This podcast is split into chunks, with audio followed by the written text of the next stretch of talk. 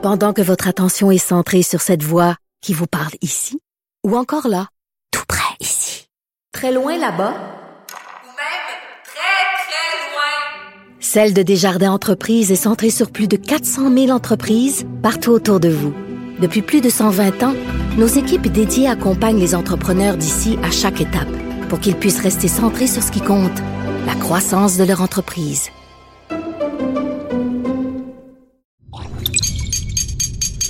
Radio.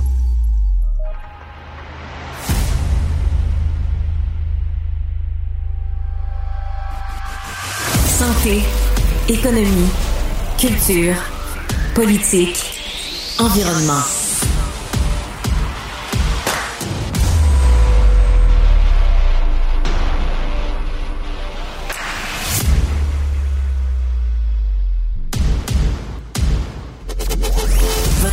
Contact avec l'actualité. Déterminé, enraciné, ancré. Philippe Vincent Foisy. Mardi 7 mars. Bienvenue à Cube Radio. J'espère que vous allez bien. J'espère que vous allez passer une belle journée. Journée commence avec pas mal, pas mal d'actualités ce matin. D'abord, la une du Journal de Montréal. On apprend que dans la LHJMQ, ce sera bientôt la fin des batailles, des bagarres, parce qu'on va durcir les pénalités. Pour le moment, on les a déjà serré la vis un petit peu, a été beaucoup plus sévère à l'endroit de ceux et celles qui se battent au hockey euh, mineur dans la, JMQ. Euh, pour le moment, c'est 15 minutes de pénalité. Et là, ce qu'on veut faire, c'est une suspension automatique au moins d'un match si jamais on se bat. Donc, l'objectif ultime, c'est d'arrêter les bagarres. On dit que c'est pas mal fait. Là. Il resterait juste une autre adoption, une autre approbation par les gouverneurs de la Ligue, mais ça s'en vient. Ce qu'on voyait justement, c'est que ben, quand c'est sévère, ça fonctionne. Depuis plusieurs années, on a vu le nombre de batailles par match diminuer grandement à la, la GMQ. Donc, il y a quelque chose qui se peut et il y a quelque chose qui peut fonctionner. Pendant la, la GMQ, on entend beaucoup de monde dans le secteur du hockey déplorer l'hypocrisie derrière la démission de Gilles Courteau, puis dire à quel point ça n'a pas de bon sens. Pauvre bonhomme, comme s'il n'y avait rien, jamais rien fait de mal, puis tout avait été correct dans la, la JMQ, puis qu'au fond, il payait pourquoi, c'était pas de sa faute. C'est vrai qu'il y a quelque chose d'assez particulier que lui perdre sa job, alors que dans le reste du Canada, il n'y a pas eu de commission parlementaire, il n'y a pas eu de travail. Le gouvernement fédéral s'est pas réveillé, pas demandé des comptes du côté de ces ligues-là, alors que la plupart des témoignages venaient de ligues canadiennes et du reste du pays. Ceci dit, il faut pas non plus se mettre la tête dans le sable, penser qu'il s'est rien passé dans la, GMQ, penser qu'il n'y a pas une culture du silence dans la, la GMQ, puis penser qu'il n'y a pas eu cette attitude de désinvolture totale envers le comité parlementaire qui était fort probablement la même envers les initiations. Ça, je pense que c'est à garder en tête aussi. Dites-vous que c'est le commissaire d'une ligue de hockey junior majeur était prête à mentir ou à dire qu'il n'était pas préparé ou à ne pas aller chercher l'information pour être sûr de ne pas savoir devant un comité parlementaire. Et pas me faire à croire après ça qu'il a tout fait pour protéger les jeunes. Sincèrement, là, pas me prendre pour un épais non plus. Donc oui, Gilles Courteau, c'est pas sa faute tout ce qui s'est passé. Il y a une part de responsabilité. Il a devancé sa démission. Vous viendrez pas me faire pleurer. Sinon, la une de la presse ce matin parle d'influenceurs qui font la promotion d'un casino illégal au Québec qui a déjà été banni dans plusieurs pays. Leurs vidéos de promotion ont été enlevées et leur compte TikTok a été suspendu. On parle du site CBet, qui est un site illégal. Les influenceurs disent, ben nous, on a fait ça à la suite de la recommandation de notre agence. Mais là, vous n'avez pas de jugement non plus. Il n'y a personne qui dit, ouais, c'est peut-être pas une bonne idée de faire la promotion auprès de jeunes, auprès de jeunes ados, de paris en ligne. Il va avoir trop d'argent, fait qu'à un moment donné, on ferme les yeux là-dessus. Les influenceurs qui allaient quand même chercher beaucoup de monde. Certains d'entre eux, on parle de 500 000 abonnés. C'est du monde, là. Antoine Baudouin, alias De Kebs, fait suspendre son compte. Même chose de l'autre côté pour Jay Fortin. Eux disent, ben là, avoir su. On l'aurait pas fait. Avoir su, je comprends bien, mais Jay Fortin, c'est pas comme s'il était à une erreur de jugement après. C'était lui qui était allé libérer un homard dans un restaurant pour le lancer dans les chutes Montmorency. Tu te dis avec un niveau de jugement comme ça, je doute que même si on t'avait averti que ce site de paris en ligne était illégal, c'est à toi de faire tes recherches. C'est toi qui mets ton nom, ton intégrité en jeu. À un moment donné, il faut la protéger. Et ici, surtout que tu as une clientèle mineure, tu as une clientèle de jeunes ados, tu as une responsabilité qui vient avec ton rôle.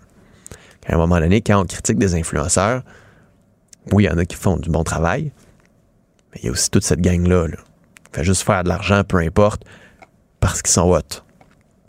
En une du devoir ce matin, bonne nouvelle, ça c'est intéressant, si vous souffrez de diabète de type 2, un diabète qui n'est pas le diabète inné, type 1, vous naissez avec ça, type 2, vous le développez, mauvaises habitudes de vie, trop de sucre, obésité, etc., ben sachez que c'est possible de le renverser. En changeant les habitudes de vie, il y a moyen de renverser le diabète type 2. C'est quand même extraordinaire. Des études qui sont faites en ce moment, notamment euh, à Montréal, dans certaines universités. Ce qu'on dit, c'est que ceux qui vivent avec le diabète depuis moins de 6 ans, qui prennent pas d'insuline et qui font de l'obésité, par exemple, et qui perdent suffisamment de poids, seraient en mesure de renverser le diabète type 2. C'est quand même extraordinaire de savoir qu'on travaille là-dessus, de savoir qu'il y a un, guillemets, remède, qu'il y a une solution. Il y a des bonnes nouvelles comme ça, on les souligne. Sinon, histoire tragique, puis je pense qu'il amène une réflexion aussi euh, un peu plus large sur les crimes. On parle de cette mère, Stéphanie Brossois, qui a tué violemment sa fille de 6 ans. 80 coups de couteau. Et là, hier, elle a plaidé coupable à une accusation réduite d'homicide involontaire. On l'accusait d'abord d'homicide au deuxième degré. Finalement, il y a eu une entente pour qu'elle plaide à cette accusation réduite d'homicide involontaire. Pourquoi? Parce qu'elle a consommé beaucoup de drogue. D'abord, beaucoup de drogue qui l'empêchait de dormir. Elle n'avait pas dormi depuis plusieurs jours, était en psychose au moment des faits. Elle ne prenait plus ses médicaments ou n'en prenait pas assez, ses médicaments, justement pour calmer cette psychose-là, consommait du speed, consommait du GHB, a mangé un gâteau au cannabis au complet et finalement a tué sa fille.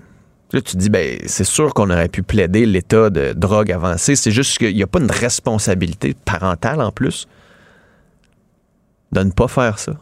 si tu ta fille, de ne pas consommer de la drogue, a de la négligence à un moment donné là-dedans aussi, de ne pas prendre tes médicaments, puis en plus de te droguer, pas nécessairement plaider la psychose. Ça va être de voir combien d'années va faire derrière les barreaux. La grand-mère déplore le fait que, encore une fois, on a une peine bonbon là-dedans regarde la DPJ en disant il y a eu dénonciation des proches, il n'y a rien qui a été fait, on a fermé le dossier. Il y avait déjà eu des tentatives de suicide de la part de cette mère-là. Donc encore un dossier compliqué, puis encore malheureusement, un enfant qui est mort. Qui méritait pas ça. Puis cette femme-là qui va peut-être s'en tirer de façon. Non, avec une peine clémente. C'est la crainte de beaucoup. Sinon, parlons du ministère des Transports. On apprend dans le journal que le corps des luminaires du ministère des Transports sur l'île de Montréal ne fonctionne pas. Le corps, un sur quatre. Donc ça, ça veut dire des lumières sur des autoroutes. C'est pas si s'il y en a un sur quatre à la fois, c'est peut-être pas la fin du monde. C'est quand il y en a plusieurs dans un même quartier, des échangeurs, par exemple, là, on joue, a, ça dans le noir, pendant un mois, cet hiver. Parce qu'on nous dit que les luminaires ont de la difficulté en hiver. Parce qu'il fait froid, il neige, il y a du verglas. On a installé il y a 40 ans, mais il faut qu'il soit aux trois ans entretenu parce que c'est de la vieille technologie. On parle de 85% des luminaires c'est de la vieille technologie. Le problème, c'est que sur l'autoroute, la nuit, ben, il fait noir. Hein, c'est comme c'est, ce qui arrive la nuit ici, là. Puis ben, tu vois pas les nids de poules, tu vois pas les plaques de glace, ça devient davantage dangereux. Puis on met ça sur le dos de l'hiver parce que ben c'est ça. Comme si on oubliait qu'il y avait un hiver, puis on n'avait pas planifié en conséquence de l'hiver. C'est vraiment, vraiment hallucinant de voir cette grande compétence et le fait qu'on ne veut pas changer pour le moment. Puis là, après, ça pourrait coûter à peu près 200 millions pour changer pour des lumières LED. Bien, ça prend du temps, c'est compliqué. Mais c'est dangereux en attendant. Puis ça, c'est triste. Autre affaire qui est triste, c'est les nids de poules qui reviennent. Avec le gel des gels, on en voit, puis on en voit pas à peu près. Puis là, on fait du patchage. Là, on met un petit peu d'asphalte pour le moment pour remplir les trous. Mais ça, c'est si vous êtes chanceux. Mais des places dans mon coin, là, les trous sont gros depuis l'été passé, puis on les laisse. Mais ça, c'est la ville de Montréal aussi. Ou le ministère des Transports. Parce que Geneviève Guilbeault, pour le moment, on la voit dans la presse, c'est à Paris. Ça va bien quand tu es en pleine crise, là, puis là, tu donnais des leçons l'été passé au gouvernement fédéral de faire son travail dans le dossier des passeports, mais toi, dans le dossier du transport, de la misère, puis là, en plus, tu es en photo à Paris, c'est. Disons qu'en termes de relations publiques, de perception du public, c'est pas l'idéal. Parlons aussi d'une mesure, parce qu'on est dans le dossier des transports qui va euh, pas mal, pas mal faire jaser. Conseil régional d'environnement fait une proposition assez audacieuse à la ville de Montréal de mettre fin au stationnement gratuit. vous stationnez dans votre rue, c'est gratuit. Et on dit, ouais, mais ça, ça vaut, ça vaut de l'argent, puis ça vaut cher. Parle de 1275 dollars à peu près que ça vaudrait. On serait capable d'aller chercher 500 millions de dollars si on facturait le stationnement. L'objectif ultime, c'est quoi? C'est de dire, ben, Arrêtez de vous stationner dans la rue, arrêtez d'avoir une voiture, développons d'autres modes de transport comme une auto et autres. Et c'est vrai que quand tu y penses deux secondes, c'est quand même un peu absurde.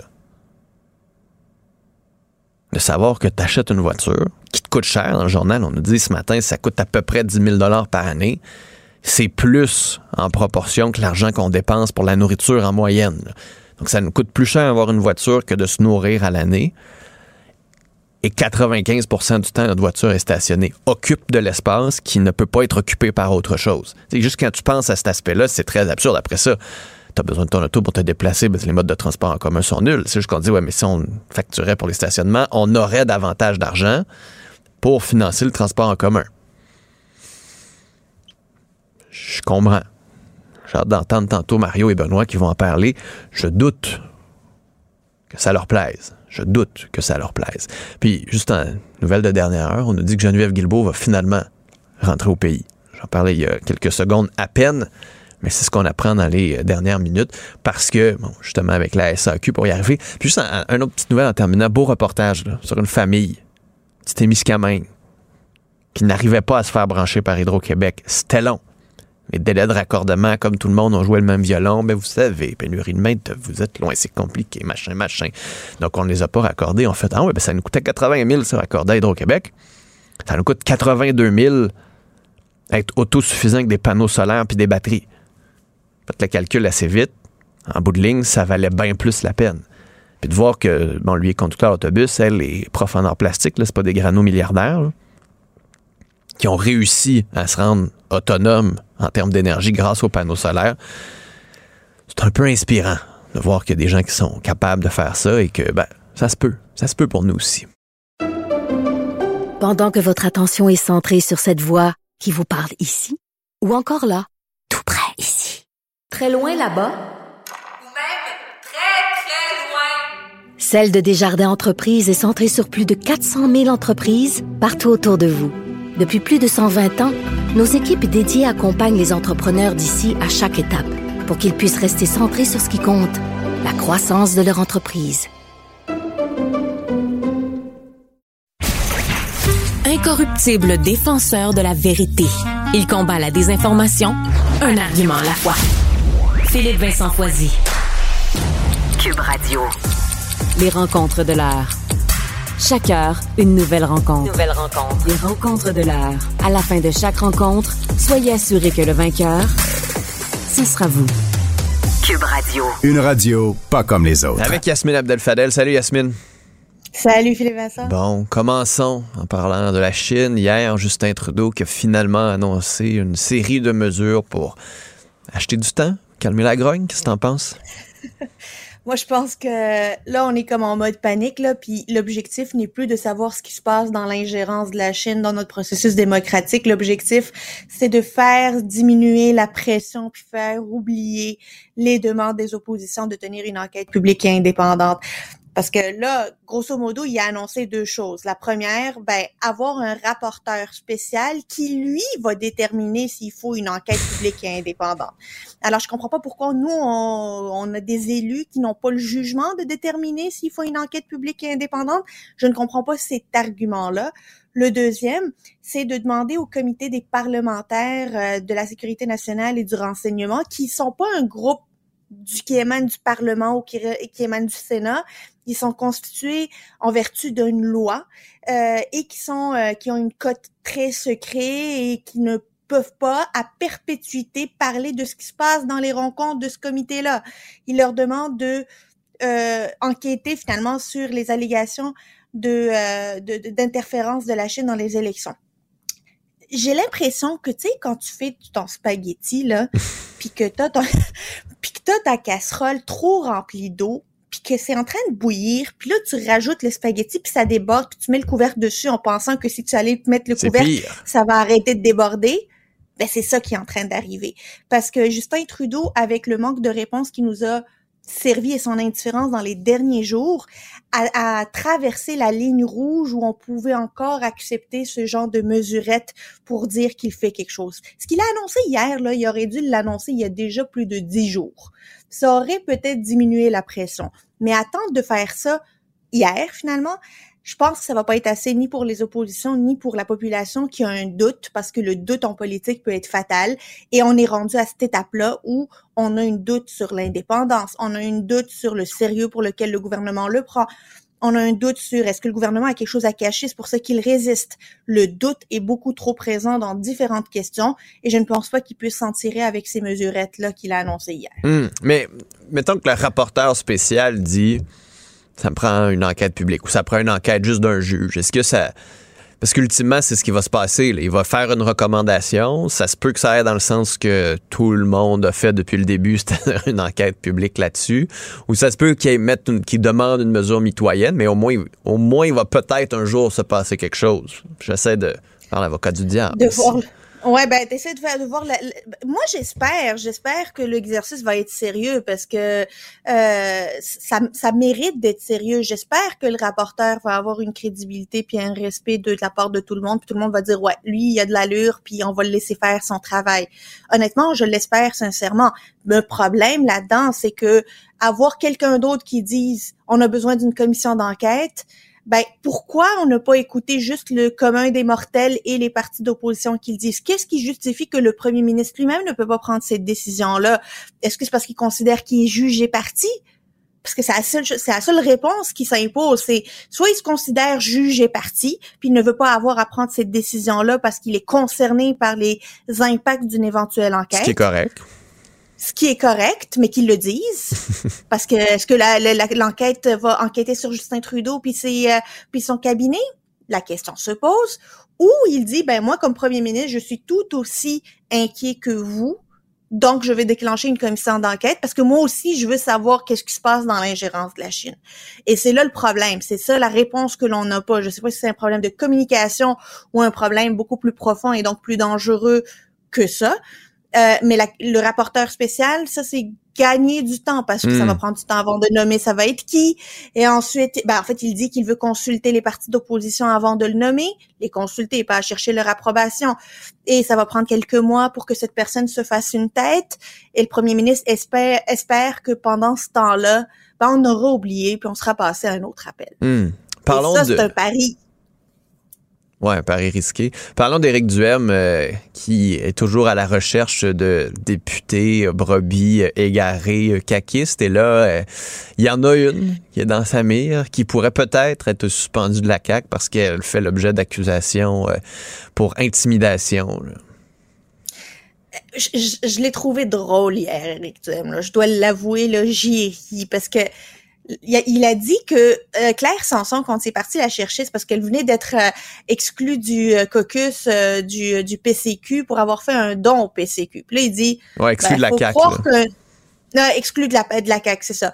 Et puis là, il, il dit, faut croire que un don au PCQ est plus grave dans la tête des caquistes que de l'intimidation puis une enquête criminelle. J'ai trouvé ça très bon. C'est une bonne ligne. C'est une bonne ligne. C'est une très bonne ligne parce que c'est vrai que Marie-Louise Tardif n'a toujours pas été exclue euh, du caucus de la CAC. Je ne sais pas qu'est-ce qu'on essaie de faire à la CAQ. C'est une enquête. Juste, juste être sûr, je, je sais pas, j'ai dit l'accusation, mais c'est une enquête pour menace alléguée. C'est ça, une, euh, une, une, enquête pour menace, puis une enquête menée par euh, la division des crimes. des crimes majeurs. Là, je trouve que c'est un petit peu gros là, c'est de l'intimidation, j'en veux ça a l'air d'être de de l'intimidation, puis elle a l'air colorée, disons, la députée. Euh, mais reste que, qu'est-ce que le whip attend de la part de Marie-Louise Tardif, puis de cette rencontre-là, qu'elle lui donne une version des faits, puis qu'il se retrouve à lui devoir choisir lequel croire, est-ce que c'est la police ou est-ce que c'est la députée? Par prudence, moi j'aurais dit ben tu suspensant sa participation au caucus. Euh, ils l'ont pas encore fait, mais là faire du maraudage de la part d'Éric Duhem aussi ouvertement, aussi librement auprès des médias, dire ben oui je fais du maraudage, ben oui je suis intéressé à la rencontrer je sais pas si ça donne un mini rapport de force, un nano rapport de force à Marie-Louise Tardif lors de sa rencontre avec le whip là, pour dire ben regardez si vous m'excluez ben moi je, n'exclus pas non plus d'aller rencontrer Éric Duhem puis voir ce qu'il a à m'offrir d'autant plus qu'elle semble être euh, très intéressée à, pouvoir prendre la parole, elle qui, s'était plainte de ne pas avoir assez de temps de parole quand on est député derrière-ban euh, à la CAC. Euh, peut-être que Éric Duhem pourrait lui mettre ça sur un plateau d'argent puis assumer ce qui vient avec comme couleur, disons, de la députée. Éric Duhem, il n'a pas peur de la couleur des députés qui peuvent le représenter. Tant qu'il y en a une, ouais. C'est ça. Tant qu'il y en a une, regarde, dis ce que tu veux, fais ce que tu veux, tweet ce que tu veux, fais les lives sur Facebook que tu veux, donne-moi juste mon passeport pour l'Assemblée nationale, puis tu vas être correct. Mais en même temps, cette controverse-là autour du fait qu'il serait allé chercher quelqu'un, puisque je pense que c'est une caricature ce matin, euh, Éric Duhem passe les vidanges, là, ou quelque chose du genre, euh, ça, ça, serait passager, cette controverse-là. là oui, oui, c'est euh, mais mais Éric Duhem fait ce qu'il a à faire pour se faire entendre, pour exister sur la scène politique. Puis si ça passe par aller chercher ceux que la CAQ veut pas là, il est prêt à faire ça. Personne va lui reprocher de vouloir exister à l'Assemblée nationale quand on ne lui autorise même pas le fait de pouvoir tenir des euh, des points de presse dans l'enceinte là, tu sais. C'est peut-être pas le gouvernement qui devrait niaiser Éric Duhem parce que c'est eux qui bloquent le fait qu'il puisse venir à l'Assemblée nationale malgré le fait qu'il y avait qu'il y a 13% de la population qui ont voté pour lui, ce, ce, ce manque de considération quand même euh, peut, peut, peut mener à ce que Éric Duhem puisse hmm. aller chercher du monde. N'importe qui qui va être exclu. Est-ce que, tu sais, il a pas essayé d'aller chercher Marie-Claude Nichols, là, parce qu'elle lui a dit clairement qu'elle irait pas le voir. Ouais, il aurait été content, là. Peu importe s'il pense pas pareil sur tout. Euh, lui, tant qu'il y a ah, quelqu'un qui peut le représenter, même s'il pense pas de la même façon, il va même être heureux. Même s'il vient de Québec solidaire, là, ah même si, regarde, un passeport, c'est un passeport, c'est un passeport. bon, Saint-Henri-Sainte-Anne, parlant de Québec solidaire euh, et du Parti libéral, euh, la circonscription de Dominique Anglade, euh, on est dans le sprint final. le vote par anticipation, c'était hier puis avant-hier. Est-ce que tu penses qu'il va y avoir haute participation? J'ai pas l'impression qu'on parle beaucoup de cette partielle-là, puis je m'explique. Je sais pas si tu te rappelles, avant les élections générales, il y a eu Marie-Victorin mon Dieu, qu'on a parlé de Marie-Victorin. Marie-Victorin, il y avait des topos là-dessus, même médiatiquement, on suivait l'élection comme si c'était une élection hyper importante qui changeait quelque chose. La vérité, c'est qu'elle changeait aucun équilibre à l'Assemblée nationale, cette, cette élection-là de Marie-Victorin. Celle-ci à Saint-Henri-Sainte-Anne, ben, elle change pas mal de choses. La première, c'est qu'elle pourrait, euh, les libéraux pourraient encore mordre une poussière qui va être très douloureuse. Et la deuxième, c'est que Québec solidaire pourrait éventuellement atteindre le 12 circonscriptions et s'affranchir du dictat des autres partis qui ne veulent pas que Québec solidaire puisse avoir ses budgets et, qui sont méchants avec ben, Ils ont eu quand même, là.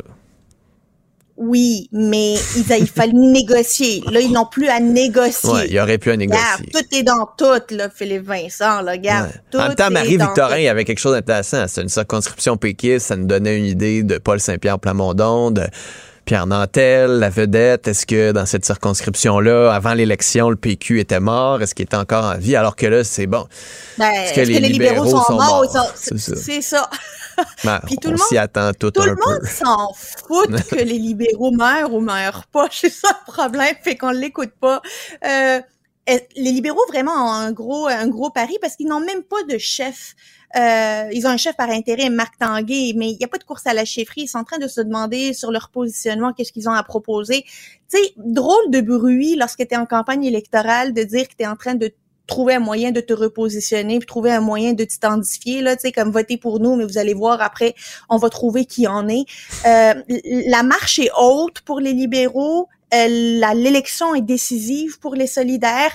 Puis pour euh, le, la CAC et le Parti québécois, ben elle est juste en existence. Il n'y a pas d'événement qui se passe là-dedans. Ils veulent pas qu'on en parle. On passe ça sous le tapis. Puis regarde, tant que les tant que les candidats ne font pas trop de grosses gaffes là, on n'entendra plus parler de ça. J'ai bien hâte à lundi prochain où ça va être la soirée électorale dans Saint-Henri-Sainte-Anne, puis voir euh, si les euh, si Gabriel Nadeau-Dubois va avoir un discours victorieux parce que c'est il, va se défaire d'une pression s'il réussit à faire élire sans candidat Guillaume Clichy-Rivard. Hum, en même temps, ça va redevenir encore plus le Parti montréalais, là, où toutes les toutes les circonscriptions presque On vont être sur l'île de Montréal. Ouais, ouais, la ligne orange, euh, bout à bout, euh, sera bien orange et solidaire. Yasmine, bonne journée. Euh, on se reparle À toi demain. aussi. Salut. À demain. Ce segment est aussi disponible en vidéo sur l'application Cube ou le site cube.ca. Pendant que votre attention est centrée sur vos urgences du matin, vos réunions d'affaires du midi, votre retour à la maison ou votre emploi du soir, celle de Desjardins Entreprises est centrée sur plus de 400 000 entreprises à toute heure du jour. Grâce à notre connaissance des secteurs d'activité et à notre accompagnement spécialisé, nous aidons les entrepreneurs à relever chaque défi pour qu'ils puissent rester centrés sur ce qui compte, le développement de leur entreprise. Politique, santé, environnement. Philippe Vincent Foisy. Observe et investigue les enjeux qui nous concernent. Cube Radio. Cube Radio. En direct à LCN. 10h30 minutes, c'est euh, l'heure de notre rencontre avec Philippe Vincent Foisy. Salut Philippe Vincent. Salut Audrey. On va euh, revenir sur l'annonce de Justin Trudeau hier concernant euh, l'ingérence chinoise. Bon, pas d'annonce d'une enquête publique, là, on s'en doutait un petit peu, là, mais la nomination d'un rapporteur spécial. Est-ce que c'est suffisant? Est-ce qu'il fait ça pour euh, rassurer euh, les Canadiens? Comment tu vois la chose? Ben, il s'achète du temps. là. Le, ra- le rapporteur spécial, ultimement, ce qu'il lui demande de faire, c'est d'analyser la situation pour déterminer quelle est la meilleure étape à suivre pour euh, la suite. Donc, est-ce qu'on va dans une enquête publique? Est-ce qu'on demande une enquête d'un juge?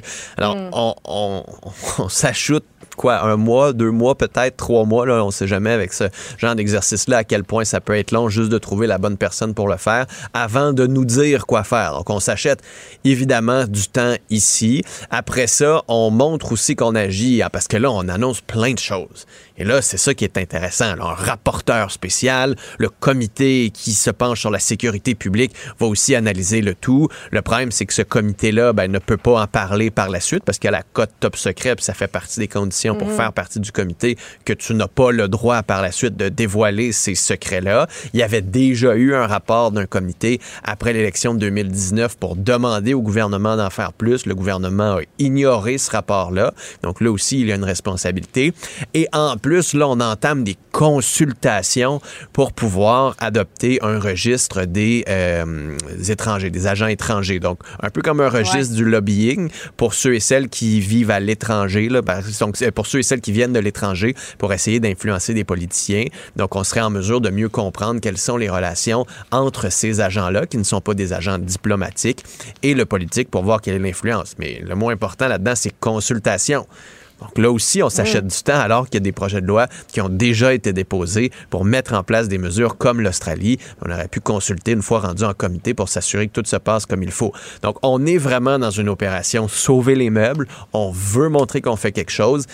Mais quand on regarde un petit peu dans le concret, là, ce qu'on va voir de concret bientôt là-dessus, c'est du temps. Il va falloir attendre, puis attendre, puis attendre, puis être patient, malheureusement. Le temps, espère les libéraux de Justin Trudeau que la poussière tombe et qu'on soit en mesure de passer à autre chose.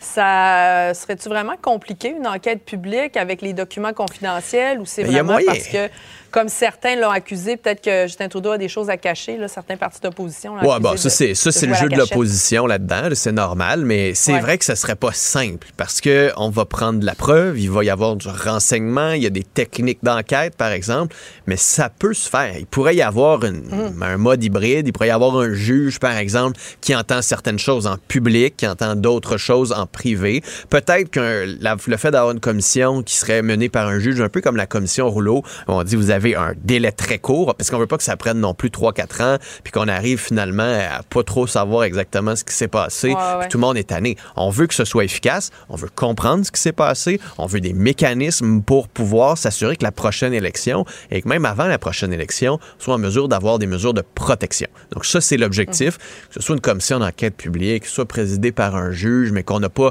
toute la, forme puis tout le format d'une enquête publique qui peut être très lourd. Il y a moyen de trouver un compromis. Là, on s'est juste vraiment acheté beaucoup trop de temps de la part du gouvernement, alors qu'on aurait pu agir, nommer ce juge-là avec les partis d'opposition et avancer. Parlons des euh, deux mini-hôpitaux privés euh, qui ont été premiers en campagne électorale. Ça s'en vient. On va lancer des appels d'intérêt euh, dans les prochaines heures. C'est quoi? Ça va donner quoi exactement, ces mini-hôpitaux-là, C'est une méchante bonne question, Audrey. Selon le gouvernement, ça va aider parce que c'est vrai qu'il y a des manques de capacité hospitalière. Il va en avoir un à Québec, un dans l'est de Montréal. C'est juste que, est-ce qu'on fait les bons choix? Est-ce que ça a l'air intéressant comme ça, un nouvel hôpital? C'est dire, OK, ben, un nouvel hôpital, parfait. On est, dans- on est débordé du côté de Maisonneuve-Rosemont. Il y a trop de monde, par exemple, dans l'est de Montréal. Alors, tant mieux. En même temps, il y a un projet d'agrandissement de l'hôpital Maisonneuve-Rosemont qui est retardé parce que ça va coûter trop cher à cause de l'inflation, notamment. Puis on a décidé finalement de le faire par étapes parce qu'on voulait pas le faire ouais, d'un coup ça, parce que ça allait coûter trop cher. Là, tu dis, OK, ben, agrandissez l'hôpital avant d'en faire un nouveau. On en a déjà un, on a déjà une structure qui fonctionne. Après ça, qu'est-ce qu'il va y avoir dans cette structure-là? Parce qu'on dit des hôpitaux privés où les soins vont être offerts de façon universelle, donc payés par le gouvernement. Est-ce qu'à l'intérieur de l'hôpital, il va y avoir des syndicats? Est-ce qu'on va avoir la même structure administrative syndicale que dans les hôpitaux réguliers ou on va avoir des hôpitaux où il n'y aura pas de syndicats. Donc là, les infirmières ben, vont pouvoir aller travailler là avec des meilleures conditions de travail. Ils ne seront pas syndiqués. Est-ce que ça va être les gens de conditions dans les agences? Je pense qu'il y a tout le débat entourant les mini-hôpitaux qu'on n'a pas eu, comme si c'était, on l'a lancé comme ça, c'est une bonne idée, allez-y, là, puis on va calmer un peu notre aile à droite à la CAQ, alors qu'il faudrait y avoir ces discussions-là pour être en mesure de savoir qu'est-ce qu'on veut vraiment. Moi, les appels d'offres vont peut-être nous donner une bonne idée de ce qu'on veut construire. Là. Effectivement. Tu voulais nous glisser un mot également sur euh, Geneviève Ouais. Guilbeault qui écoute son voyage pour euh, gérer la crise là, à la SAQ. Euh, ouais, bonne idée parce que ce matin, on la voit en une euh, dans la presse, le marché dans le métro de Paris, puis tu te dis, mais qui aux communications de ce ministère-là a pensé que ce serait une bonne idée alors qu'on est en pleine crise de la SAAQ depuis plus de dix jours? Elle qui avait fortement critiqué le gouvernement libéral dans la crise des passeports en disant, on paye de l'impôt, ça nous prend des services. Parce que là, à un moment donné, Mme Guilbeault avait pas le choix de voir l'ampleur du problème et la crise et de revenir ici et d'être là, d'être présente. C'est elle, en bout de ligne, la grande responsable de tout ça. là. Merci, Philippe Vincent. Salut, bonne journée. Culture et société.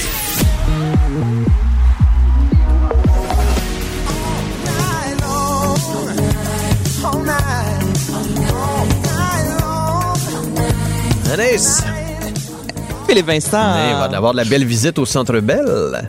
Ben là, ça arrête plus, là, les visites là, annoncées. Kiss, Megadeth, et pour ceux qui préfèrent danser euh, plutôt que trasher, Lionel Richie sera justement de passage au Centre Bell le 9 août prochain. Lionel Richie, qui en 2022, là, Philippe Vincent, a dépassé la barre du 125 millions d'albums vendus. Lui qui a été intronisé au euh, Rock and Roll Hall of Fame aux côtés de Eminem et Dolly Parton. Donc, il sera de passage au Centre Bell pour nous interpréter ses plus grands succès, évidemment, All Night Long. Et justement, le nom de la tournée, c'est Sing a Song All Night Long. Vous allez entendre également Stuck on You, euh, Say You, Say Me, Hello. En veux-tu des hits? En v'là? Et il y a une autre formation qui sera de la partie également, Heart, Wine and Fire, qui, oh là là, encore moi, c'est cette formation-là. Tu sais, veux être festif dans vie, t'écoutes ça, que ce soit September ou encore cette pièce, Boogie Wonderland. Moi, je trouve que ça commence vraiment bien la journée. On écoute ça.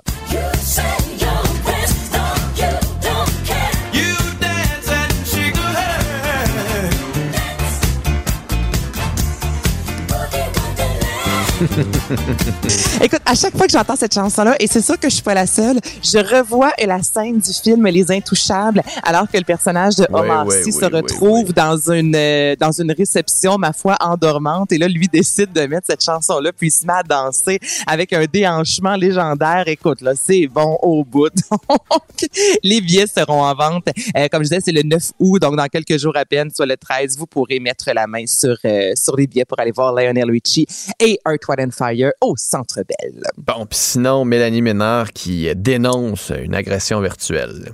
Exactement. Après, Glenn Tremblay qui a parlé euh, sur les médias sociaux, elle, c'était vraiment sur son apparence physique. Là, c'est Mélanie Ménard qui a levé le voile hier sur, euh, je- là, des, des photos assez euh, osées. Donc, un homme qui lui a envoyé euh, ses parties intimes et avec des, des phrases, je ne vais pas entrer trop dans les détails, mais des je t'éjaculerai au visage et plus encore. OK? Donc, elle a décidé de faire des captures d'écran et habituellement, elle dit, je partage ça dans ce qui est éphémère, soit les stories, mais elle dit, là, j'ai envie de le faire pour que ça, ça reste plus longtemps, pour que les gens comprennent que là, c'est rendu, ce l'était inacceptable dès le début, mais en 2023, je comprends même pas encore qu'à ce jour, quelqu'un puisse faire ça. Donc, elle l'a partagé vraiment sur son compte Instagram, là, dans euh, les, images qui demeurent, justement. Donc, là, il y a plusieurs artistes qui ont répondu disant que ça a aucun, mais aucun sens.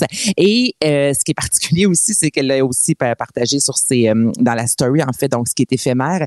Et plus tard, euh, Instagram, Philippe Vincent, lui ont écrit disant qu'elle allait à l'encontre des standards de nudité, tu sais, puis elle dit, excusez-moi l'expression, mais c'est bien le bout de la merde, là, je suis là, je veux dire aux gens, arrêtez de m'envoyer des photos, donc je dénonce, et c'est moi, au final, qui se voit euh, censuré sur Instagram. Donc, elle a demandé aux gens, puis le, le nom euh, de la, de la personne en soi et le visage de l'homme est très visible. Donc, elle a dit, si vous connaissez cet homme-là, pouvez-vous lui dire d'arrêter, s'il vous plaît?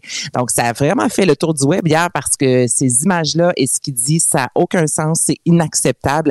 Et de plus en plus d'artistes hein, comme ça qui prennent la parole lorsqu'ils en reçoivent. Il n'y a pas si longtemps, on gardait ça, on effaçait puis on se disait, bon, on passe à un autre appel. Mais là, maintenant, c'est ça passe plus. Donc, euh, la morale de cette histoire, c'est arrêtez d'envoyer vos images de pénis. On ne les veut pas. Hmm. Voilà. Je pense que c'est assez clair. hein? Je pense que c'est clair, mais c'est ça. garde faut ça le dire avec les vrais mots. Exactement. T'as bien dit. Bon, Mike Ward sous-écoute son balado sera au centre Vidéotron quand même. Oui, écoute, après le 20 000 personnes qui se sont déplacées au Centre Bell, là, il a fait l'annonce il y a quelques jours de ça que ce sera euh, l'été prochain au Centre Vidéotron. Pour l'instant, il y a une date, 22 juillet, mais ça pourrait changer. C'est ce que son gérant Michel Grenier a dit. là. Donc, ils ont ça en ligne vers le 22, mais ça peut être quelques jours avant, quelques jours après. Mais somme toute, sachez que euh, Mike Ward, avec le balado, débarquera cette fois-ci dans la ville de Québec. Donc, euh, très rapidement, donc d'ici les prochains jours, on devrait avoir la date officielle. Mais sachez que si vous êtes dans la région de Québec et vous avez envie d'assister à ce balado, vous pourrez le faire au Centre Vidéotron dans quelques mois à peine. Bon, puis en terminant, Fanny Bloom qui ressort avec une nouvelle chanson. Hey, écoute, dans quelques jours, c'est le printemps. Puis là, je trouve qu'on commence à le ressentir. bien. OK? Fanny Bloom, oui, ça fait toujours du bien. Ben, ça fait toujours du bien. Puis là, les artistes commencent, je trouve, à nous sortir des chansons un peu plus justement été, fleurs, soleil. Et Fanny Bloom arrive avec C'est toujours comme ça, c'est magique. Et ce qu'elle dit, c'est que c'est un hymne aux mille couleurs qui peut prendre une soirée quand elle finit avec la personne qu'on aime le plus de l'univers. De l'univers, on est dans la disco pop. Euh, c'est un peu chuchoté. Donc, je te fais entendre ça puis on s'en reparle.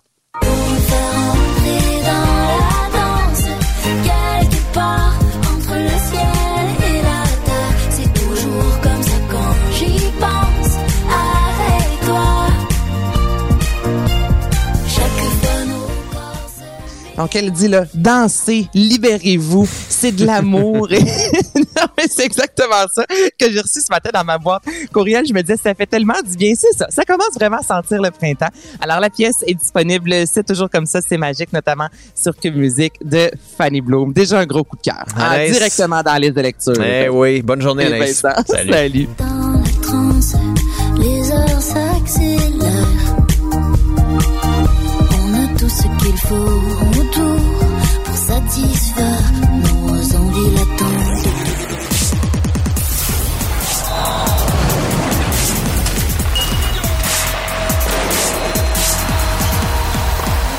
Jean-François Barry, un chroniqueur pas comme les autres. Salut Jean-François. Salut Philippe Vincent. Bon, ça n'a pas bien été pour les sénateurs. Euh, Hier, avec euh, Mario Dumont, j'ai dit on devrait se rallier aux sénateurs. Les sénateurs, il y a sûrement des fans des sénateurs qui nous écoutent ici à Cube et les sénateurs euh, étaient pas si loin du Canadien au classement il y a un certain temps et sont allés d'une poussée extraordinaire pour forcer leur DG à faire des transactions à la date limite des transactions, si bien qu'hier, avant le match, se retrouvaient à trois points d'une place en série. Ils avaient gagné 12 de leurs 15 derniers matchs. Et là-dessus, il y avait aussi une défaite en prolongation. Donc, des, des points dans 13 des 15 derniers matchs. Jouaient contre Chicago. Alors, j'ai dit à Mario, écoute, Mario, s'il gagne le match de ce soir contre les pauvres Hawks de Chicago, se retrouve à un point d'une place en série. Beding, Bedang sont allés perdre 5 à 0 à Chicago. Écoute, j'ai j'ai regardé le début du match. C'était 15-4 les lancés en faveur des sénateurs. C'était 2-0 pour les Blackhawks. Eh boy. Ouais, fait que c'est une défaite qui fait quand même mal, surtout que les, les sénateurs euh, sont derrière les sabres et les euh, pingouins, donc pour une place en série. Fait que on va continuer de les suivre, mais mettons que c'est pas le scénario de rêve pour les sénateurs, parce que tu joues contre une équipe si faible, tu devrais aller chercher des points. Bon, c'est pas dans- ce qui est arrivé, ça prouve la parité quand même dans la Ligue nationale de hockey. Ouais, puis dans l'Ouest, Connor McDavid qui continue de continuer de Continuez d'exceller. d'être bon. Écoute, il vient de battre son propre record, donc euh, une saison de 123 points. C'est la première fois qu'il atteint ce chiffre-là à son 65e match. Hier, joué contre les Sabres de Buffalo, a été encore une fois étincelant dans une victoire euh, de 3-2. Fait que là, il reste 17 parties à Connor McDavid, donc pourrait atteindre les 150 points. Les Hey, saisons hein. de 150 points, là, tu sais, il y a le mieux Gretzky qui ont fait ça. là. Mm. Et c'était à l'époque où les gardiens n'avaient pas les techniques d'aujourd'hui, où on n'avait pas les systèmes de jeu d'aujourd'hui, les reprises euh, vidéo pour être capable de, de museler euh, l'équipe adverse. Ben et tout oui. ça, ils se marquaient, tu sais, c'était des games de 8-6 là, souvent. là. ils se marquaient énormément de buts. Fait que d'être capable de le faire à l'époque actuelle, c'est tout un Mm. exploit de Connor McDavid. Il est juste trop fort. Présentement, il est trop, il est trop fort pour la Ligue, ça n'a pas de sens. Un autre qui est Un autre qui puissant. est assez fort, ouais. Alexander Ovechkin, qui euh, a eu un petit passage à vide. Bon, ben c'est sûr qu'il est allé en Russie pour euh, le décès de son père. Puis lorsqu'il est revenu, moi, je m'attendais même, j'ai dit, il va en mettre une coupe dedans pour son père, mais probablement, euh, bon, un peu shaké. Puis euh, il était quand même loin de l'action pendant quelques jours. Puis il a, il a pas réussi à marquer autant de buts. Mais là, il est reparti depuis trois rencontres. Il en a marqué plusieurs. Et il est rendu à 816. Il a marqué son 816e but hier dans une défaite des Capitals 4-2 contre les Kings. Ça l'amène à 76 buts du record de Wayne Gretzky. On sait qu'il reste encore deux ans à jouer logiquement son contrat, Alexander Ovechkin. Je pense qu'il va le battre. Il pourrait être le premier à se rendre à l'impression. 900 buts dans la Ligue nationale de hockey. Fait que c'est une course qu'on va suivre du côté de Washington parce que l'équipe, elle, est en train de glisser. On a fait des transactions, on a été euh, vendeur. D'ailleurs, Orlov, qu'on a envoyé à Boston, fait partie des joueurs de la semaine. Fait que lui, euh, c'est ça. Les Capitals s'en vont euh, vers les bas-fonds, mais on va suivre la course pour Alexander Ovechkin du côté de Washington. Bon, puis on joue ce soir contre les Hurricanes. Et que ça sera pas facile. Tant les mieux. Hurricanes, c'est. ben, hey, non, mais tu ris, mais pour vrai, Ben. euh, pendant un bout de temps, on disait qu'on n'avait plus de chance d'être dans le boulier. Mais là, on est la sixième pire équipe. Puis les, cinq premières ont beaucoup de chance quand même dans le boulier.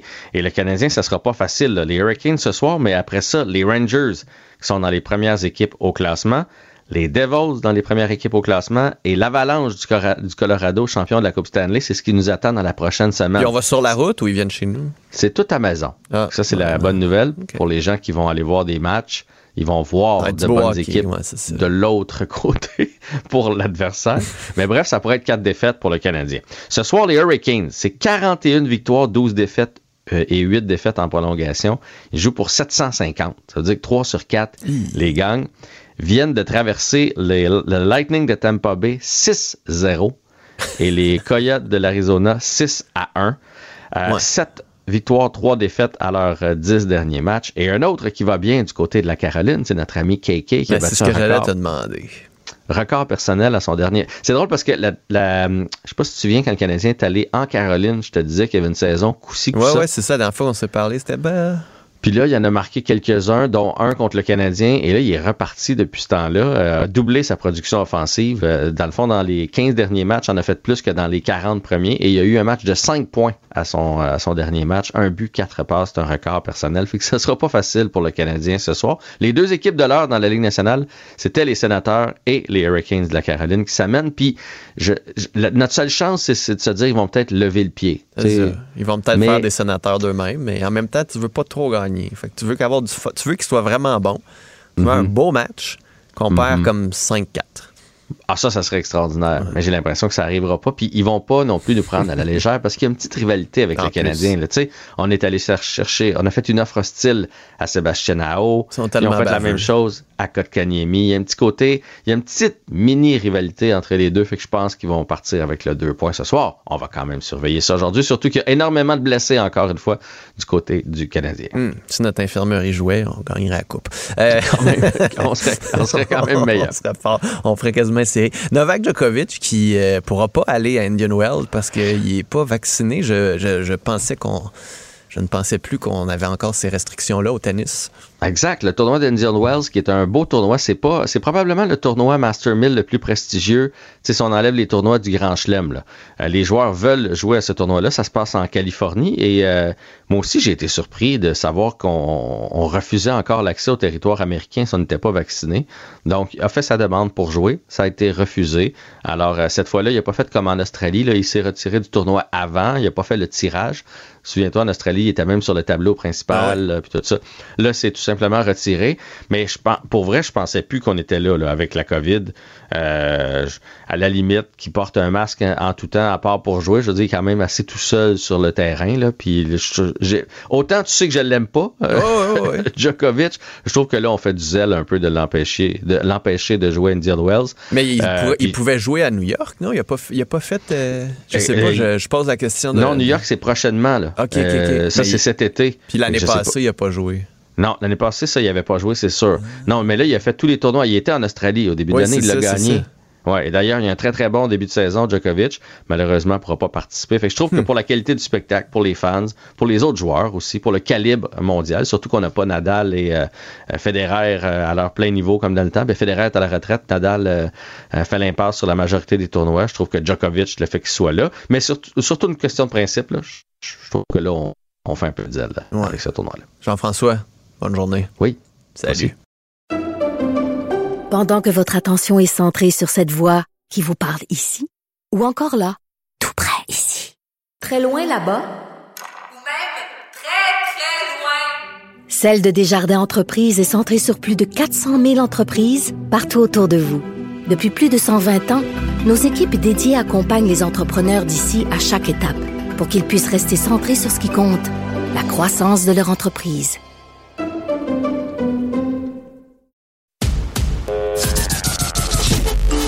Pour parler à Philippe Vincent Foisy, studio à commercial cube.radio ou 1 877 827 2346 187 Cube Radio. 187 Cube Radio. Cube Radio. Je sais pas pour vous, mais la météo des derniers jours me fait du bien.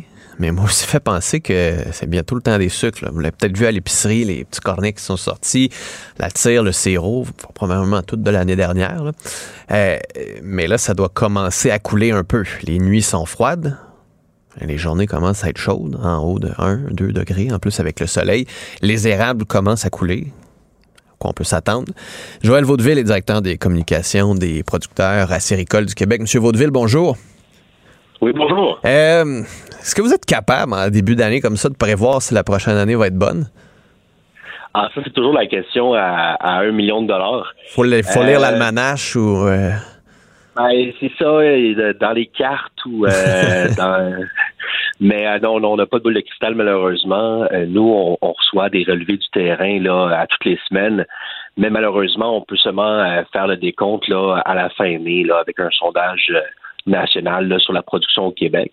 Euh, comme vous avez dit, la température des derniers jours, puis là, ce qui arrive cette semaine, va nous permettre euh, d'avoir une bonne grosse coulée. Euh, on a des échos comme quoi, là, au niveau du sud du Québec, là, ça a déjà très bien parti la saison. Euh, L'année passée, ça a été une saison record, 211 millions de livres de sirop d'érable. On espère à côté ce record-là parce que la croissance de la demande des produits d'érable est là. Ça se dément pas. 20% euh, pour les deux dernières années. Donc 20% l'année dernière, 20% l'autre année avant. Puis les gens Donc, consomment quoi? Ils consomment beaucoup de sirop pur? Là? Ils achètent la canne ou euh, il y a de plus en plus d'autres choses? Les qui- Québécois, sont, les Québécois sont au rendez-vous, mais c'est à l'international. Nous autres, on exporte 85% de tout ce qu'on produit. Ah ouais. Euh, D'abord aux États-Unis, mais euh, au Japon, on va en Corée du Sud, en Australie, en Allemagne, en France, en Grande-Bretagne. Je ne ferai pas toute la liste, mais... donc, 85% de toute la production est Ben oui. exportée. Exact, exact. Puis les producteurs vont. Ça va comment? tu sais, je l'année passée, je comprends que ça a été une bonne année, fait que je présume financièrement ça a été une bonne année. Moi, je parlais à un ami qui fait de la production de sirop d'érable qui dit Moi, je pense que je vais tout lâcher. Parce que les restaurants en achètent moins. Avec la pandémie, ça a été compliqué, ça a été difficile. C'est. On, on sent- ils en sont où, les producteurs de sirop au Québec? Ben, les producteurs de sirop, comme toute la production agricole, euh, est vraiment victime de l'inflation, euh, victime de la hausse des prix des intrants. Donc, nous, on est très vigilants sur cette situation-là. Puis, on a eu une entente de principe tout récemment là, avec le Conseil de l'industrie de l'érable, ceux qui regroupent de l'autre côté, disons, les acheteurs et transformateurs, pour convenir euh, du, du prix de production payé euh, à la livre de sirop pour les deux prochaines années. Et on a eu euh, une entente sur une augmentation là, de 10% pour pouvoir couvrir le coût des intrants, du moins en partie, là, de coût de l'inflation. Fait que ça, c'est un, un voyant jaune au tableau. Puis l'autre gros dossier qui inquiète beaucoup les producteurs, c'est les forêts publiques. C'est le partage des érables en forêt publique, là, les terres de la couronne. Présentement, le gouvernement du Québec, euh, disons, il y a plus d'intérêt à ce que l'érable soit coupé, soit préservé pour faire du sirop d'érable. Ah ouais, hein? Ouais, ben c'est euh, c'est vraiment malheureux. On a des discussions depuis deux ans, puis présentement, on est toujours dans le temps de ce qu'on appelle un plan directeur pour vraiment donner des nouvelles indications dans chaque Parce que vous, vous aimeriez utiliser cette forêt publique-là pour faire du sirop d'érable, puis le gouvernement la regarde, puis dit, ben, on va faire du bois d'érable, puis c'est bien plus pratique, puis ça vaut plus cher tout de suite. là. Ben, ben, ben, puis en- ça fait une erreur de calcul parce qu'on l'a démontré, là, la valeur économique du sirop d'érable. Puis, tu sais, l'idée, c'est pas mettre une cloche de verre sur la forêt publique. Nous autres, on parle de mixité des usages pour l'ensemble des usagers de la forêt publique. Puis, on parle de 200 000 hectares de forêt publique sur 60 ans pour accompagner la croissance de l'industrie. Ça va bien dans le sirop d'érable, faut faut que ça continue d'aller bien. Ça prend des superficies disponibles pour le démarrage pour la nouvelle génération. Puis malheureusement, le gouvernement du Québec reste encore sourd à nos arguments. On attend toujours le plan directeur qui permettrait dès maintenant de protéger le potentiel acéricole. Parce que là, ce qui se passe, c'est qu'un érable, là, une fois qu'il est coupé, ça prend 50 ans à repousser puis à ce qu'il devienne productif. Donc, les décisions d'aujourd'hui ont un impact là, euh, Hmm. vraiment important pour les 50 prochaines années. Juste euh, sur l'inflation, juste m'assurer que j'ai bien compris. Est-ce que vous avez dit que les prix vont augmenter de 10% Non, non, en fait, c'est qu'on s'est entendu sur deux ans à ce que, euh, en moyenne, on puisse couvrir sur 10% sur la livre de sirop d'érable. Mais la livre de sirop d'érable se négocie autour de 3 Donc, 3 la livre, on est très loin de ce qui va avoir une- un impact. La marge des distributeurs reste très, très, très importante. Et c'est là qu'il faut Mais on- regarder pour le consommateur, on s'attend à voir quoi comme, comme changement? Euh, là, normalement, il devrait pas avoir de changement sur la, la valeur de la, de la canne pour euh, la, prochaine, la prochaine année. On pense que les euh, transformateurs et les distributeurs vont pouvoir absorber euh, la demande supplémentaire des producteurs. Puis c'est vraiment pas un, cap- un caprice, c'est pour pouvoir vivre avec la situation économique qu'on vit présentement. Puis euh, on parle vraiment sur la livre de sirop d'érable, on parle de 10% sur deux ans. Hmm. Sur, euh, vous avez parlé des jeunes producteurs. C'est comme un gros enjeu, ça, qu'on entend beaucoup, là, des jeunes qui essaient de percer, qui ont une terre, par exemple, mais qui n'ont pas de quota, parce qu'il y a un- une gestion des quotas, comme, comme dans le lait, il y a une gestion de l'offre. Euh, Est-ce qu'on peut en faire plus pour ces jeunes producteurs-là? Pour ces jeunes qui ont une petite parcelle de terre, qui aimeraient en produire, puis que moindrement, là, qui mettent une canne dans un restaurant ou qui donnent une canne dans un concours, qui se font appeler par l'association puis par les autres producteurs. Puis, tu sais, la mafia du sirop d'érable, elle existe quand même, selon certains témoignages. ça fait longtemps que j'ai pas entendu cette expression-là. Euh, donc, il y a une belle, euh, un beau consensus sur le modèle québécois qui a permis vraiment d'avoir une croissance importante les dernières années, puis d'assurer une prévisibilité de revenus pour les producteurs, ce qui n'était pas du tout le cas avant. Là. Ouais, mais pour les nouveaux, le marché est super difficile à percer. là. Ben pour les nouveaux, nous autres, on a un programme euh, annualisé qui est pour les démarrages. Donc, on, c'est plusieurs dizaines de milliers d'entailles qui sont octroyées par année. Et euh, pas plus tard qu'en 2021, c'est 7 millions d'entailles qui ont été euh, octroyées pour le démarrage et les agrandissements. Et dans, en juin prochain, il y aura une discussion de la part des producteurs acéricoles pour voir s'il y aura émission d'une nouvelle entaille pour permettre de, à l'industrie de poursuivre puis de pouvoir, euh, à la lumière de la récolte de 2023, de ce qu'on a comme euh, réserve à la réserve stratégique de, mondiale de sirop d'érable, de pouvoir avoir une bonne prévisibilité puis donc d'avoir une émission d'entaille pour juin. Hmm, C'est pas exclu, mais c'est possible. C'est très possible. euh, puis euh, on a on a comme sensibilité aussi d'avoir une meilleure prévisibilité dans les émissions d'entaille pour éviter de la pression sur les équipementiers. Euh, puis on est conscient puis on est très content qu'il y a de la relève dans le sirop d'érable. On peut pas dire la même chose de toutes les euh, les productions agricoles, à tel point que si on enlevait la production acéricole du Québec, il y aurait une décroissance des fermes année après année. Puis grâce à nous, on est dans un, un bilan positif net de création de fermes année après année au Québec. Bon, mais on va vous suivre, puis à la fin de la saison, on se reparle pour savoir à quel point ça a bien été. En tout cas, on vous le souhaite. Joël Vaudeville, merci d'avoir été là. Ça va être un plaisir. Salut, au revoir.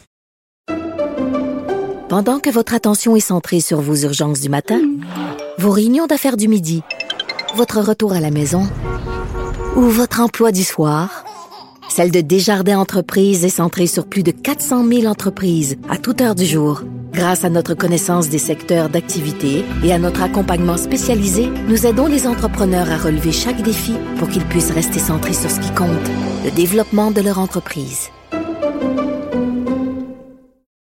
Philippe Vincent Foisy.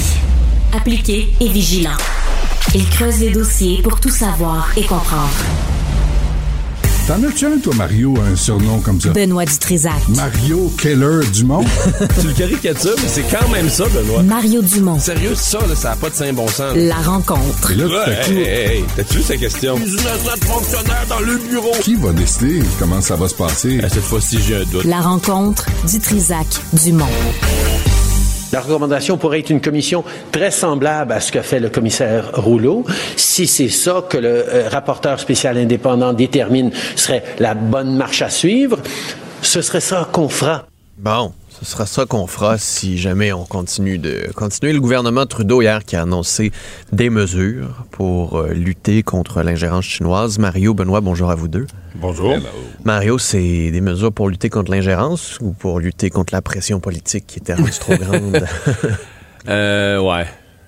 Je pense qu'on est obligé de constater que c'est un peu plus euh, le choix B, là.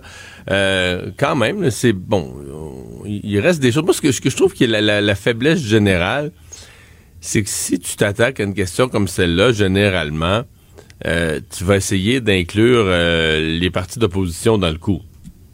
À la limite, si les partis d'opposition sont trop, euh, trop partisans, le public le constatera.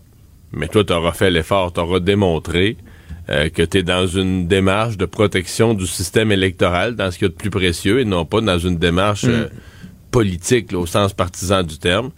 Puis euh, ça, c'est ce qui a manqué. Pour le reste, c'est pas euh, c'est pas c'est pas euh, farfelu. Là, c'est valable. Bon, le choix du rapporteur spécial, je suppose, le choix de la personne va être va être critique, va être important. C'est peut-être là qu'on va aller chercher l'espèce de ralliement des partis d'opposition autour de la, de la personne qu'on va choisir, je l'espère. Mais c'est certain que l'image générale de ça, c'est que M. Trudeau réagit à la pression. hier, je pense que personne n'était dupe. Euh, il, a, essayé de minimiser le problème pendant deux semaines, puis euh, finalement... Ce qui ce qui est fou, c'est que, tu sais, euh, genre... On disait la semaine passée, je te dis que la période des questions, la semaine prochaine, M. Trudeau va y goûter, puis Finalement, il est même pas là. Hier, il était à Ottawa, il donnait une conférence sur l'agriculture à quelques kilomètres du Parlement. Il est pas allé à la période des questions. Aujourd'hui, ça tombe bien, il y a de la grande visite, la présidente de la Commission européenne. Euh, fait qu'il est avec des, des avec, avec elle toute la journée pour des activités officielles. Fait qu'il se fait pas brasser à la période de questions, il y va pas. Quand même. C'est bien. Benoît. C'est tout. Euh, ben moi, je suis content parce que j'ai appris euh, l'expression rapporteur spécial. Puis moi, c'est... Ah oui, oui, rapporte. Oh, c'est spécial. En anglais, c'est oh, retriever. En, en anglais, Ah oui, rapport, I'll rapporte le uh, retriever. rapporte le nanas. Oh, t'es un bon rapporteur. Oh oui, t'es un bon rapporteur. Tu veux dire un autre nanas? C'est quoi ce rapporteur spécial, Zagramo? Il y a un éminent Canadien, Amir Attaran. Qui, où est-ce qu'il va les, où est-ce qu'il va les trouver? C'est, il va le trouver où, ce coin-coin-là? Un autre bon libéral? Un bon ami du parti? Des Trudeau? Quelqu'un, un des frères euh, de We Charity, peut-être? Ben, ça va être qui? Puis là, c'est établi qu'il y a eu ingérence euh, chinoise en 2019-2021 lors des élections canadiennes. Pas eu d'impact sur le résultat final, mais ça, c'est établi. Il y a eu les deux Michael qui sont restés en prison plus de 1000 jours. Il y a eu un milliardaire qui a donné 200 000 à Fondation Trudeau. Ils ont retiré TikTok des appareils gouvernementaux. Euh, sur quelle info, en passant, on ne sait pas. Il y a eu des postes de police chinois. Il n'y a pas de problème. On va appeler un rapporteur spécial. Oh oui, mon petit rapporteur. Je suis tanné de me faire remplir par Trudeau. Il est temps qu'il parte. non, mais hier, là, c'était assez éloquent, là. Et Mélanie Joly, euh, je pense que c'est Mendicino qui était là. Mon Dieu, qu'il avait l'air bête. Il avait l'air découragé de la vie. Je pense qu'il s'était dit, hey, il nous avait promis que ça allait être le party, que ça allait être le fun. Puis là, on est pogné avec toutes sortes de plomberies, de problèmes, de... Il faut répondre à des questions des journalistes racistes qui insinuent que le... Mais tu sais, euh, juste parce qu'il a fait, il a fait trois annonces hier. Le rapporteur spécial là, qui va évaluer si oui ou non ça prend une enquête, puis quelle forme cette enquête-là pourrait prendre alors que tout le monde demande une enquête. Donc là, on achète du temps. On achète Ouais. du temps aussi en demandant à un comité de parlementaires qui a le top secret euh, de se pencher là-dessus. Parce qu'en 2019, on avait déjà demandé à un comité de parlementaires de se pencher là-dessus. Il y avait eu un rapport qui disait faut prendre la menace au sérieux. On n'avait rien fait. Troisième affaire, on ouvre des consultations pour parler d'un registre d'agents étrangers. En décembre dernier, déjà Marco Mendicino avait été mandaté de mener ce genre de consultations-là qui n'ont toujours pas commencé. Fait à un moment donné, on rannonce qu'on a déjà fait parce qu'on l'a mal fait la première fois. C'est Ben, on continue. On Continue. continue. de continuer à dire qu'on continue. Mario. Justin Trudeau. Ouais, mais ouais. Mais je veux dire, euh, d'abord pour ce qui est de M. Trudeau, euh, Benoît, euh, d'après moi, ça achève une autre quinzaine d'années. une autre quinzaine d'années. Ah, je me rendrai pas. Ah, je, je- ah, je passerai pas à travers. Ça, Bon, non, ben, ça, se peut pas. Ça, ça se Mais, peut pas. là. euh, mais- mais- mais le reste, on va voir, oui. Il y, a, il y a eu ingérence. Les- tout le monde demande une enquête. Et là, il nous sort une entourloupette de, de rapporteur spécial qui va nous rapporter ça dans, dans deux ans probablement. Il, va, il y aura peut-être des élections d'ici là. Comment étouffer une affaire libérale 101? Ils sont extraordinaires, ils sont tellement efficaces d'étouffer tous les scandales, tous les scandales. On n'est pas, il n'y a pas pénurie de scandales à Ottawa. Toute la gang. Ça, il les a tous étouffés. Ils sont très, très forts. Mario. Non, ils ont pas aidé. Il y en a qui ont fait la SNC Lavalin, je t'en nomme, là, qui ont fait la nouvelle pendant des mois. Mais non, mais ils Mais finissent. ils sont minoritaires, Non, mais- moi, je pense, à cause de certains de ces scandales-là. Ouais, ouais. Mais les, les scandales finissent par s'étouffer parce qu'ils sont réélus, là. Fait que là, faut bien, faut bien considérer que la population pardonne, que la population n'a pas trouvé ça vraiment grave, puis fait que euh, c'est ça, c'est pas étouffer les scandales, c'est que la population elle-même, en votant, tourne la page, puis dit il y a plus grave. Ben non, mais quand plus- t'étales, quand t'étales la résolution d'un problème sur des années, c'est sûr que t'étouffes l'histoire. C'est sûr, tu sais, les nouvelles font une journée. On vient à une époque où les, nouvelles sont remplacées par une autre nouvelle euh, en dedans d'une demi-heure. Fait que penses-tu que SNC Lavalin, les gens s'intéressent encore à ça? Juste évoquer le nom. Les gens roulent des yeux. Ah, c'est correct, c'est fait. Oui, charity, là, des, des dons à sa famille, à sa mère, à son frère, à sa femme, c'est correct, c'est c'est pas grave. On, on roule des yeux, on veut passer à autre chose. En même temps, il y, a eu, il y a eu le choix entre un parti qui tapait là-dessus à tous les jours à la dernière élection, puis les libéraux, puis les gens ont choisi les libéraux. C'est ça qui me fait peur. C'est c'est que c'est t'arrives pas à le, à le remplacer, t'arrives pas à le déplacer, parce qu'il y a devant lui euh, Jack Mitzing qui fait des, des vidéos sur TikTok en écoutant du Fleetwood Mac, qui est complètement déconnecté, puis t'as Pierre Poilievre qui a l'air à, à semer la tempête partout où il va. On on sait pas ce qu'il veut faire.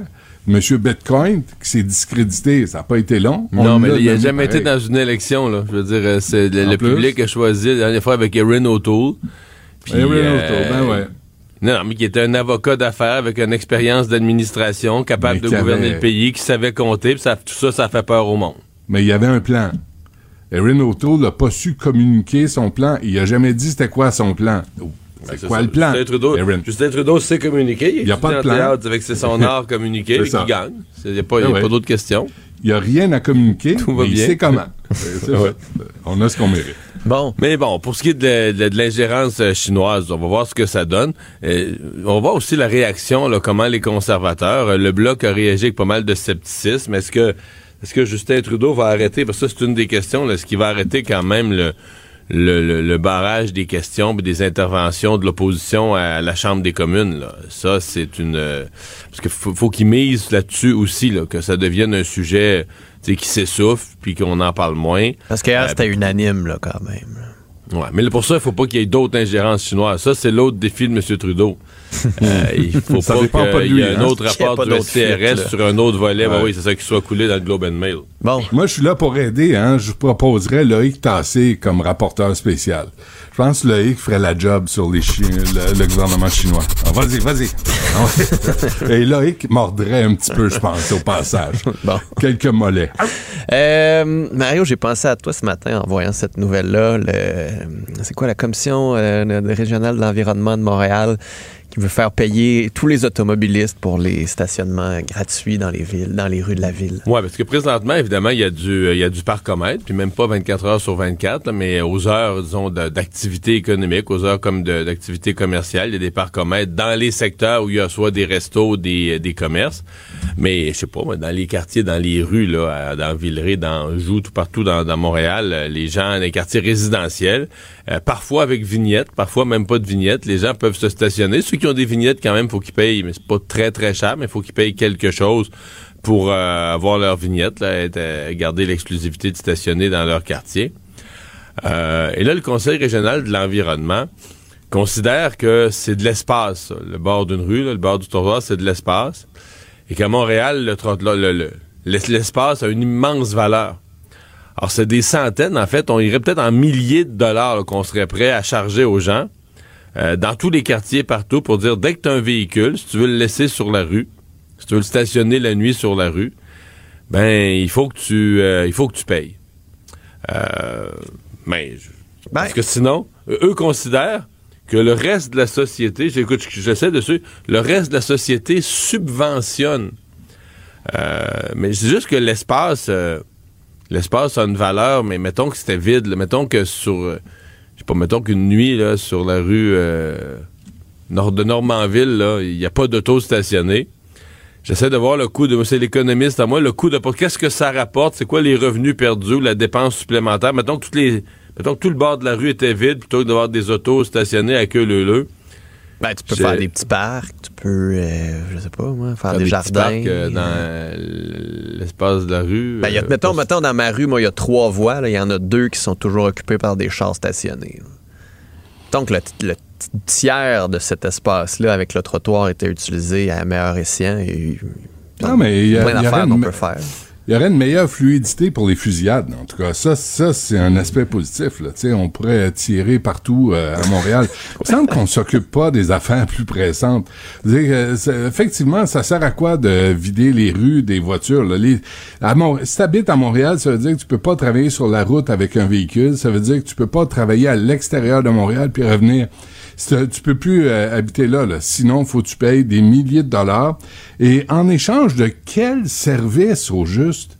En passant, là, j'ai parlé à Glenn Castanera, qui représente le Montréal Centre-Ville, qui déplorait le nombre de pannes de métro. Il dit, c'est pas de même que tu relances un centre-ville. C'est sûr. C'est la STM est gérée tout croche parce que c'est des nominations partisanes d'incompétents. Eric Caldwell, Philippe Schnob par Denis Coderre, Eric Caldwell par Valérie Plante. Là, les gens ont un sentiment d'insécurité, toujours en panne. Il y a un déficit de 18 millions, augmentation indécente de salaire des cadres. On a abandonné l'attente de 10 minutes maximum pour les autobus. Et pendant ce temps-là, on. On- on dit aux gens, on Il y en va a vous presque pas. La, la mairesse, elle parle jamais de ça, les pistes cyclables. Alors, Il n'y a aucune obsession là-dessus. euh. Ah, puis il n'y a pas de coordination. C'est quoi le plan de match? Qu'est-ce que vous voulez faire? Vous voulez réduire les, les voitures? Parfait. Où, sont, où est l'offre du transport en commun? L'offre qui a, qui a de l'allure, où il va avoir, les gens vont se sentir en sécurité. Glenn Castan- euh, Castanera me racontait qu'il y a eu une panne l'autre jour dans le métro parce qu'il y avait des itinérants sur les rails. Tu dis, il n'y a, pas de caméra de surveillance, il n'y a pas de sécurité, il n'y a rien. Ben, tu, tu peux pas, tu peux pas lancer une opération de même puis dire là on va, on va saigner les les gens qui habitent à Montréal qui ont une voiture, puis en même temps offrir un service aussi pourri présentement que la STM. Il n'y a pas de coordination. Fait qu'à un moment donné, c'est, puis, tu sais, l'état des routes, euh, je veux dire, excuse-moi, là, mais si tu C'est nous beau, les charges là, ces temps-ci. là. c'est écœurant. C'est beau. C'est écœurant. C'est écœurant. Fait que là, ils veulent charger, ils veulent taxer davantage. Mais moi, j'ai dit à Sabourin, Il est venu en, en, en studio. Non, mais là, tu peux dis, pas accuser la ville. attends, C'est pas la ville qui propose ça, Benoît, là. Non, non, ben, regarde, c'est, des citoyens qui habitent Non, mais, en mais- ville, là. mais la ville, elle veut pas. là. La ville, pour le moment, dit ça fait pas partie des plans. là. Mais Sabourin, je lui ai dit euh, Saint-Antoine et Saint-Hubert, allez juste voir. J'ai- je l'ai juste testé, c'est à côté, là. C'est des crevasses partout. Fait une semaine, il n'y a rien qui a été fait. Il dit, oui, je le prends en note. Chez nous, eh, les coins de rue sont, sont troués depuis, depuis que je suis arrivé là, puis il n'y a rien Bon, qui bouge. Là. Ben, c'est ça. Fait qu'à un moment donné, coordonnez-vous, là. Le CRE, le CRE, Conseil régional de l'environnement de Montréal, ben, parlez à l'administration, essayez de vous coordonner, puis si on taxe davantage les citoyens, ben, quel nouveau service on va leur donner, ou quel service on va leur Qu'on donner? est capable de donner la base. Parce que Ouais. euh, on voit, Mario, aussi que il fait noir MTQ à Montréal. Ouais. Non, mais juste pour finir sur le CRE, c'est quand même ça, c'est qu'on on crée des payés par le gouvernement, là, subventionnés, des mouvements de crinqués anti-automobilistes encore plus radicaux que ce qui gouverne à Montréal, pour que ce que va finir par faire Projet Montréal, ça a l'air finalement, euh, c'est comme là, Projet Montréal dit non, non, là, charger euh, 1000, 2000 pièces à tout le monde qui a une auto pour le laisser sur le bord de la rue, c'est exagéré. Fait qu'ils ont l'air raisonnables. Fait que, on met en place des crinqués anti-automobilistes, des Luc Ferrandez de ce monde qui se mettent dans la tête de gâcher encore plus la vie des gens.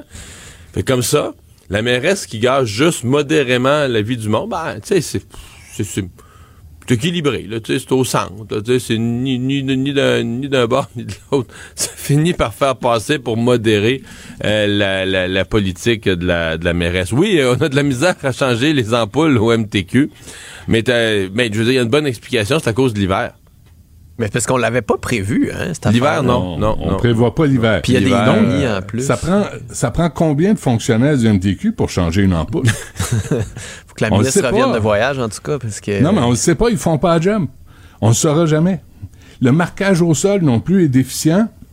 Là, on dit qu'il y a des problèmes de lumière dans les tunnels. Les nids de poules, on n'en parle pas. Et le, le porte-parole, le pauvre porte-parole, c'est toujours les porte-paroles qui mangent les claques, là, mais il répond tellement des niaiseries. La neige, le froid, le verglas, ça rend des équipements difficiles. Mais d'où tu sors, ça cramouille? C'est comme, oui, il y a une des tempêtes de neige. euh, oh, je- Ah, j'ai passé à toi, Benoît, ce week-end, je voulais te le dire, euh, dans l'article de la presse sur euh, l'usine d'épuration d'eau, l'élu responsable disait pourquoi c'est passé de 200 millions à 1,4 quelques milliards. là?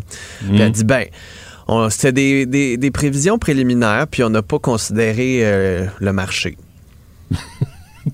je me disais, Bon. OK, ben, fait que c'est ça, fait qu'on fait des prévisions en disant n'importe quoi. Attends une minute. Et là, le journaliste dit Attendez, attendez. On va répéter ça, mais expliquez-nous. Qu'est-ce que ça veut dire, le marché? là? Parce que ils nous répondent des affaires, ils sont très forts. M. Sabourin de la Ville de Montréal, il est excellent comme porte-parole. Mais à un moment donné, il, il répond rien. Tu, il répond de rien. C'est à cause de l'hiver. L'expertise, le, tu sais, le froid, la neige, le verglas. Ben, tu m'as dit, attends, comment il s'appelle, M. Bertrand? Louis-André Bertrand. Hey, donnez-lui une médaille parce que vraiment, il travaille fort pour le MTQ. Mario. Ouais, mais on, on- c'est pas la première fois qu'on l'a, celle-là. On blâme, on met le blâme sur l'hiver ben, pour toutes sortes d'affaires qui marchent pas. Puis tu dis, ben voyons, on est au Québec. Puis cet hiver, mettons, c'est pas un hiver moins froid que la normale. Sinon, euh, il n'y a pas eu de grand verglas. euh, y a pas, c'est un hiver. Là. Il a neigé. Il y a eu un peu de verglas, il y a eu beaucoup de neige. Une fois, mais, mais il a pas moins fait de verglas, moi, c'est ça, moins Mais de verglas, que la moyenne là. des derniers Euh, hivers. Donc, il n'y a rien à signaler, sinon un hiver bien normal. Ben, c'est juste qu'on a un équipement qui date de 40 ans. Tu fais 40 ans. Mais les travailleurs d'Hydro-Québec, là, qui vont en forêt pour établir les, les lignes électriques, là, sont pas toujours en train de brailler. Ben, c'est l'hiver, puis il y a du ver- Ils y vont, ils s'habillent, puis ils font leur job. On les salue en passant. Là, là, t'es dans la ville, t'es en ville d'Anjou. T'es pas au milieu de, de la forêt, là. Le MTQ a de la misère à changer des ampoules en ville. Ouais, de la misère à remplir des nids de poules. Fait qu'à un moment donné, Ah ouais, c'est ça. Ben, Messieurs, Mhm. soyez prudents sur les routes parce que. Certainement. Toujours. C'est ça, faites attention. Il Parce fait que noir. vous, vous voyez rien, fait que vous voyez pas une nid de poule. C'est peut-être ça le truc. Si tu vois pas. lumières. Non, mais si tu vois pas une nid de poule, il y en a pas. Il y en a Ouais, pas, puis- ça existe pas. Bonne journée, là. Ouais. Salut. Un journaliste d'expérience qui fait avancer la réflexion. Philippe Vincent Foisy. J'aime beaucoup parlé de la SAAQ, des problèmes, des files d'attente, euh, sans rappeler les passeports l'été dernier. Ça semble être pas mal réglé. Je me souviens, moi, même date, l'année passée, on commençait à dire attention, c'est problématique. Il fallait commencer tout de suite à prévoir l'été pour être sûr que ça fonctionne. On va inviter la ministre Karina Gould, qui est ministre responsable de Service Canada. Madame Gould, bonjour. Bonjour. Est-ce que vous êtes prête? Chez Passeport Canada puis chez Service Canada? Est-ce que ça se passe bien au printemps puis cet été pour les passeports? Oui, absolument. Bon, qu'est-ce qui a été fait qui a changé cette fois-ci? là? Oui. Alors, la chose le plus importante qui a changé, c'est que nous avons doublé la capacité de à traiter les applications du passeport. Alors, on a doublé le numéro d'employés chez Passeport Canada. Canada. Alors, de à peu près 1300 personnes qui étaient dans le passeport Canada l'été dernier. Nous sommes maintenant rendus à plus de 2000, de, c'est 600 personnes. Alors ça, c'est euh, la chose le plus important.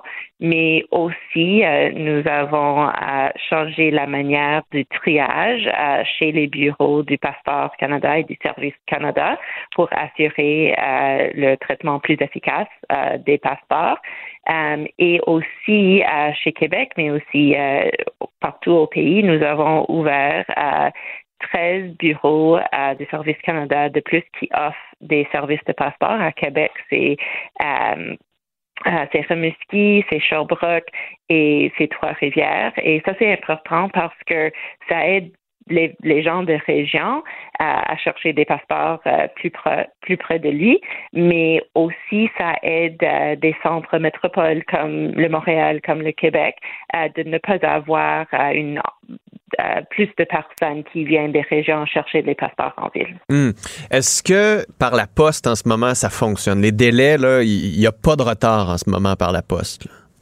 Non, Euh, par la poste au à la bureau, euh, nous sommes en train de livrer les passeports euh, à temps. Alors, si c'est à, à un bureau en personne euh, de Passeport Canada, c'est important parce que ça devrait être une, bureau de, de Passeport Canada.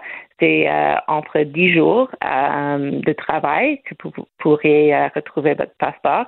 Et si c'est par la poste ou à un bureau de Service Canada qui n'offre pas des services de passeport, c'est euh, jusqu'à 20 jours. Mais euh, nous sommes en train de livrer euh, ces passeports à 98 à 99% euh, du temps. Et Hmm. s'il y a quelque chose qui, qui, qui font les délais, c'est parce qu'on doit chercher plus d'informations du client ou peut-être c'est une, une, application euh, complexe. Hmm. Et, et vous attendez à en avoir beaucoup cet été, des demandes de renouvellement, autant que l'année dernière, ou moins, ou plus? Euh, en effet, plus, euh, parce que ce que nous avons vu l'année dernière, c'est ce n'était pas beaucoup d'applications de renouvellement. C'était des nouvelles applications. Alors, euh, ce qui a fait la situation de l'année dernière encore plus complexe, c'est que euh, entre 80% et 85 de chaque de toutes les applications reçues étaient euh, des, des applications pour la première passeport. Euh, mais cette, cette année, nous sommes en train de voir euh, un, peu d'un changement. Ça va être, euh, on espère, euh, et ce que nous voyons selon les numéros, ça va être plus de renouvellement, ce qui est euh, beaucoup simple que euh, faire une application nouveau pour un passeport. Et 7 juillet, c'est la première fois euh, qu'on va avoir des renouvellements des passeports à 10 ans parce qu'ils ont été euh, introduits euh, le juillet 2013. Ouais. Alors, euh, nous sommes en train d'attendre euh, une augmentation, mais mes, mes meilleurs euh, conseils pour les gens, c'est de faire l'application euh, en avance. Je sais que euh, les Québécois, les Québécoises euh, aiment euh, voyager euh, pendant euh, les vacances. Mais vous êtes prête, là. Vous êtes prête oui, pour mais le- nous sommes prêtes. Nous sommes prêtes, mais quand même, euh, si vous savez que votre passeport va expirer en juillet, euh, c'est toujours une bonne. Vous pouvez toujours euh, faire l'application de renouvellement dès, dès maintenant. Hmm. Qu'est-ce que qu'est-ce que vous avez appris? De cette période-là? Parce que je regarde la SAAQ aujourd'hui, on, voit le même bordel depuis une dizaine de jours. Vous, ça a duré, euh, trois, quatre mois. C'était tellement le bordel, ça n'avait aucun bon sens. Les files d'attente, le- les gens qui qui savaient pas ce qui se passait dans les bureaux de passeport Canada, il n'y avait pas de fil. Qu'est-ce que, vous avez appris maintenant qu'on pourrait aujourd'hui dire à la SAQ, dire à la ministre Guilbeault pour qu'elle gère mieux son dossier, elle qui vous avait quand même fortement critiqué à l'époque? Bon, euh, moi j'ai appris beaucoup pendant euh, cette situation de le printemps et l'été dernière, mais je dirais il y a deux choses euh, qui euh, qui étaient vraiment euh, importantes pour moi et qui euh, a fait qu'on a changé la manière de comment nous livrons des passeports.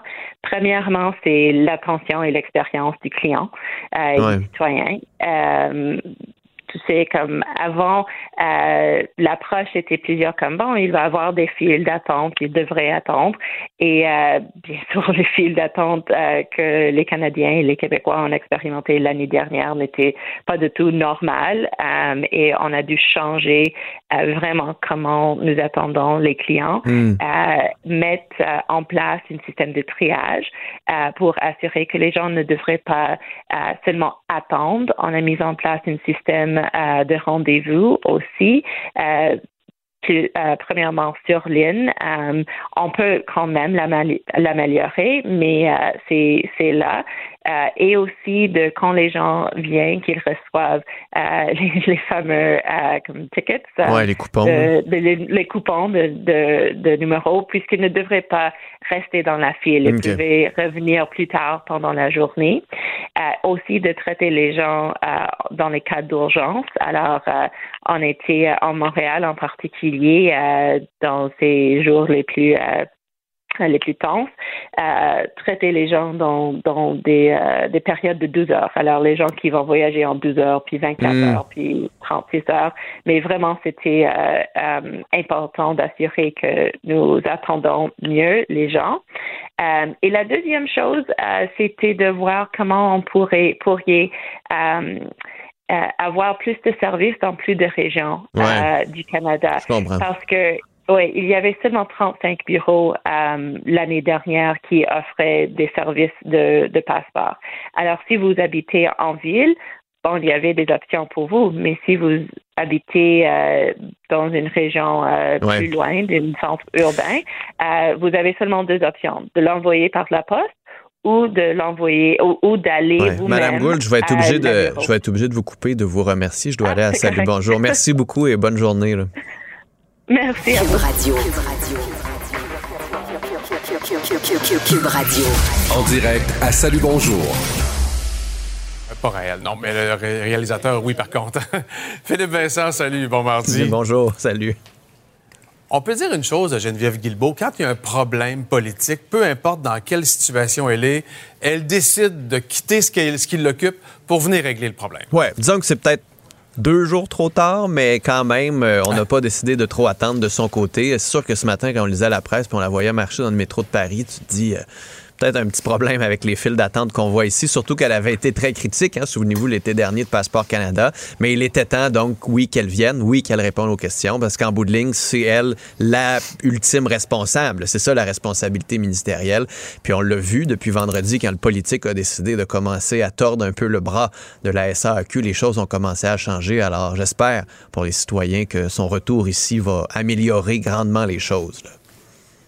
Oui, bien, c'est sûr qu'on veut, on veut du changement parce que, bon, encore une fois, hier, on voyait des gens, des, des dizaines de personnes qui faisaient la file à l'extérieur. Mais Philippe Vincent, moi, il y a quel... il faut que quelqu'un m'explique euh, pourquoi on se retrouve dans cette situation-là? Euh, c'est une bonne question. C'est complexe, c'est compliqué. D'abord, un changement informatique énorme. Après ça, on n'a pas pensé que... Tu sais, souvent, quand on prend des décisions là, très loin des gens, ben, on pense que tout le monde a ça, son relevé d'impôt puis son numéro. Puis ça va être facile parce que les gens, à 4-5 clics, vont pouvoir faire ça. Puis en bout de ligne, les systèmes fonctionnent parce qu'on les a fait un peu, on a fait les tests, puis ça fonctionnait bien. Mais bon, il va peut-être y avoir des petits problèmes, mais tu sais, des petits problèmes. Puis les gens, ils viendront pas parce que les gens sont capables. Puis là, la police est censée savoir que les paiements fonctionnent. Hier, Mario Dumont avait le, le président de la SAQ qui disait non, non, tout est beau, les paiements fonctionnent. Puis quelques minutes après, il y avait celui qui était responsable de l'association des camionnages qui disait non, non, on a encore des problèmes avec les paiements. Fait que même eux sont pas nécessairement conscients des problèmes. Je viens tout juste là, de parler avec Karina Gould, qui était la ministre, en fait, qui est la ministre responsable de Passeport Canada. Je me suis dit, ben, on va lui parler. Elle en a appris des choses, elle, avec Passeport Canada, qu'on pourrait appliquer à la SAQ. Et l'une des premières choses qu'elle a dit, c'est ben, faut prendre en considération les gens qui attendent, faut prendre l'expérience client, faut améliorer cette expérience client-là. Ceux qui ont des rendez-vous, faut leur donner des rendez-vous et faut être en mesure de mieux communiquer et de mieux organiser tout ça. Alors, il y a tout ce problème d'organisation-là aussi autour des succursales, des mandataires de la SAQ qui ont compliqué les choses. Et là, ben, plus il y a de monde, plus ça s'alourdit, plus les gens voient des fils, plus les gens se disent, oh boy, il va falloir que j'y aille. Et là, donc, ça fait en sorte que ça augmente la pression sur le système qui est basé sur un système informatique qui n'est toujours pas parfait. Et ça aussi, ça complique les choses. Là. Oui, mais parce que des fois, on, on accepte à, à- à tort ou on tolère des trucs dans, dans le public qui, qui ne passeraient jamais dans le privé, Philippe Vincent. Mais non, sauf que ça là, on serait n'a pas le choix. impensable pour une organisation privée d'avoir des résultats comme ça. Hey, je veux t'entendre aussi sur l'annonce de Justin Trudeau hier. C'est quoi ça, un rapporteur spécial?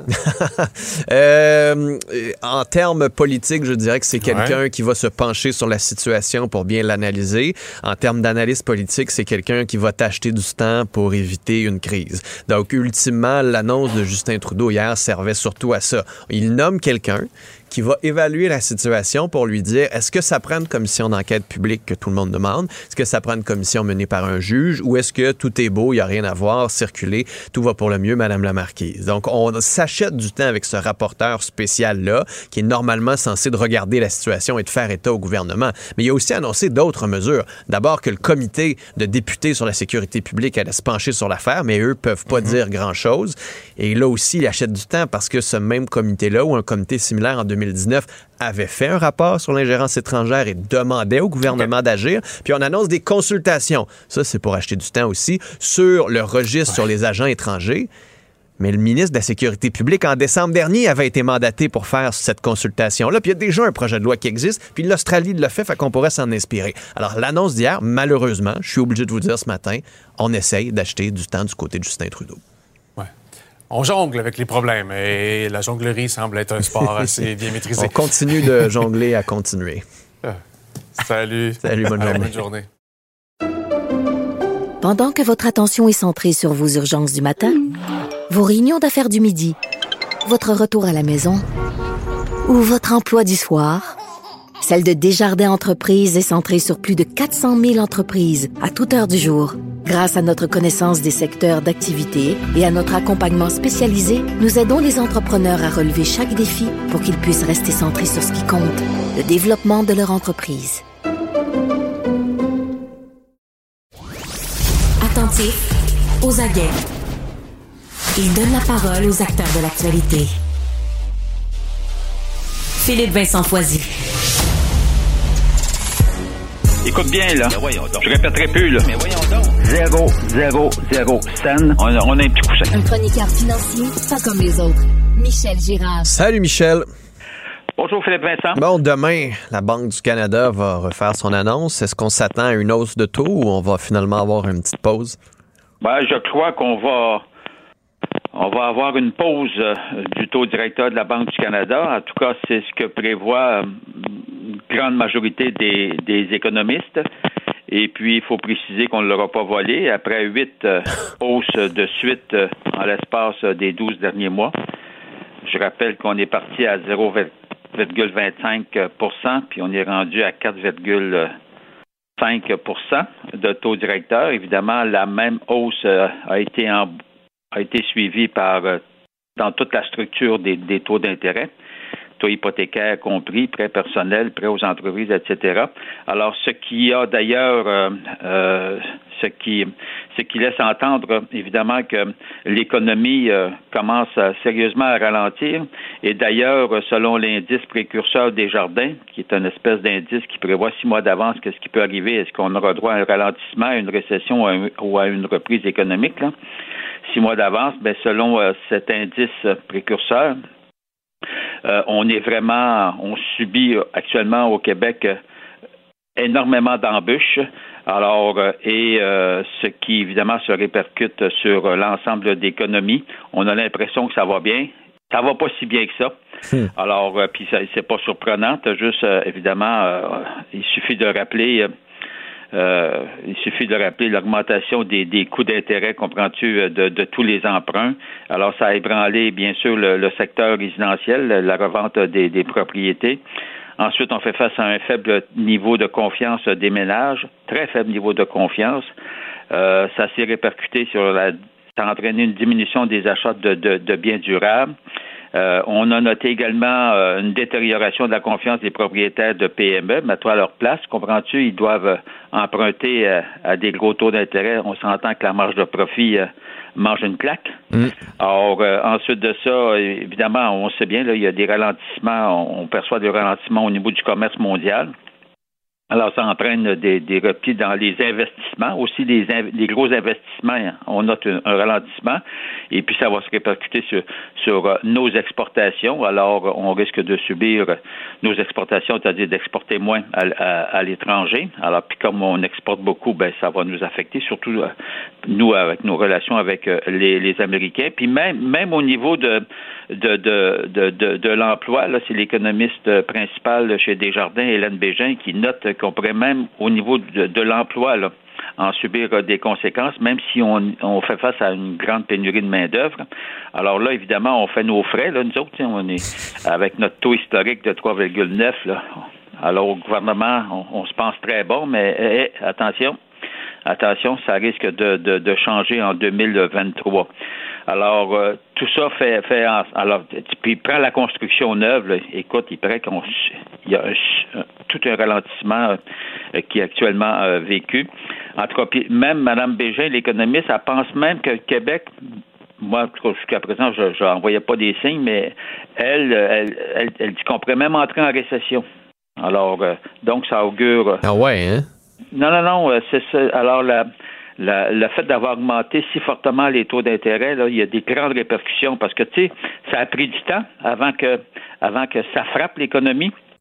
On sait que l'inflation est toujours persistante, mais on note quand même une certaine stabilisation des prix. Évidemment, il y a des exceptions comme le prix des aliments, on s'entend là.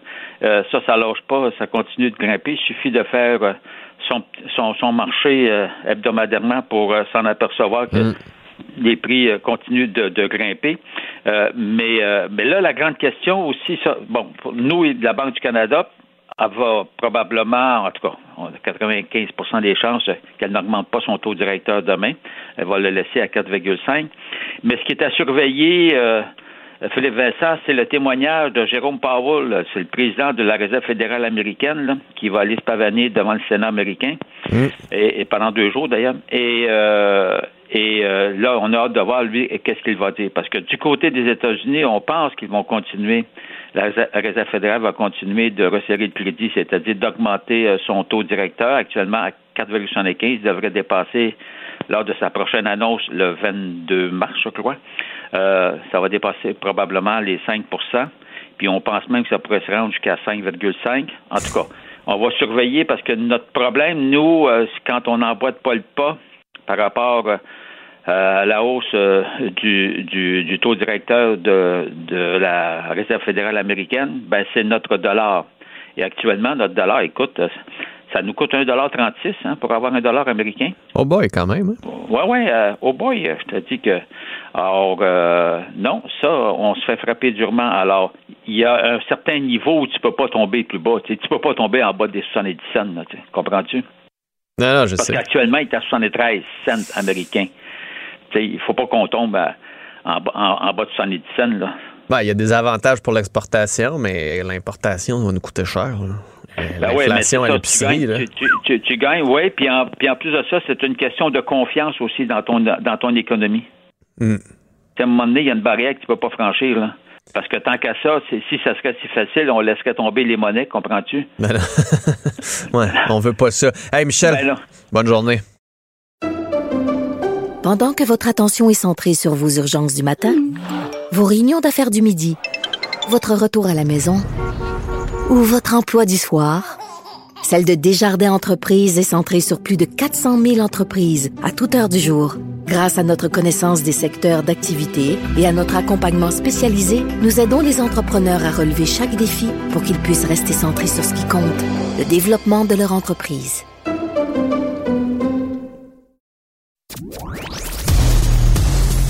Un journaliste d'expérience qui fait avancer la réflexion. Philippe Vincent Foisy.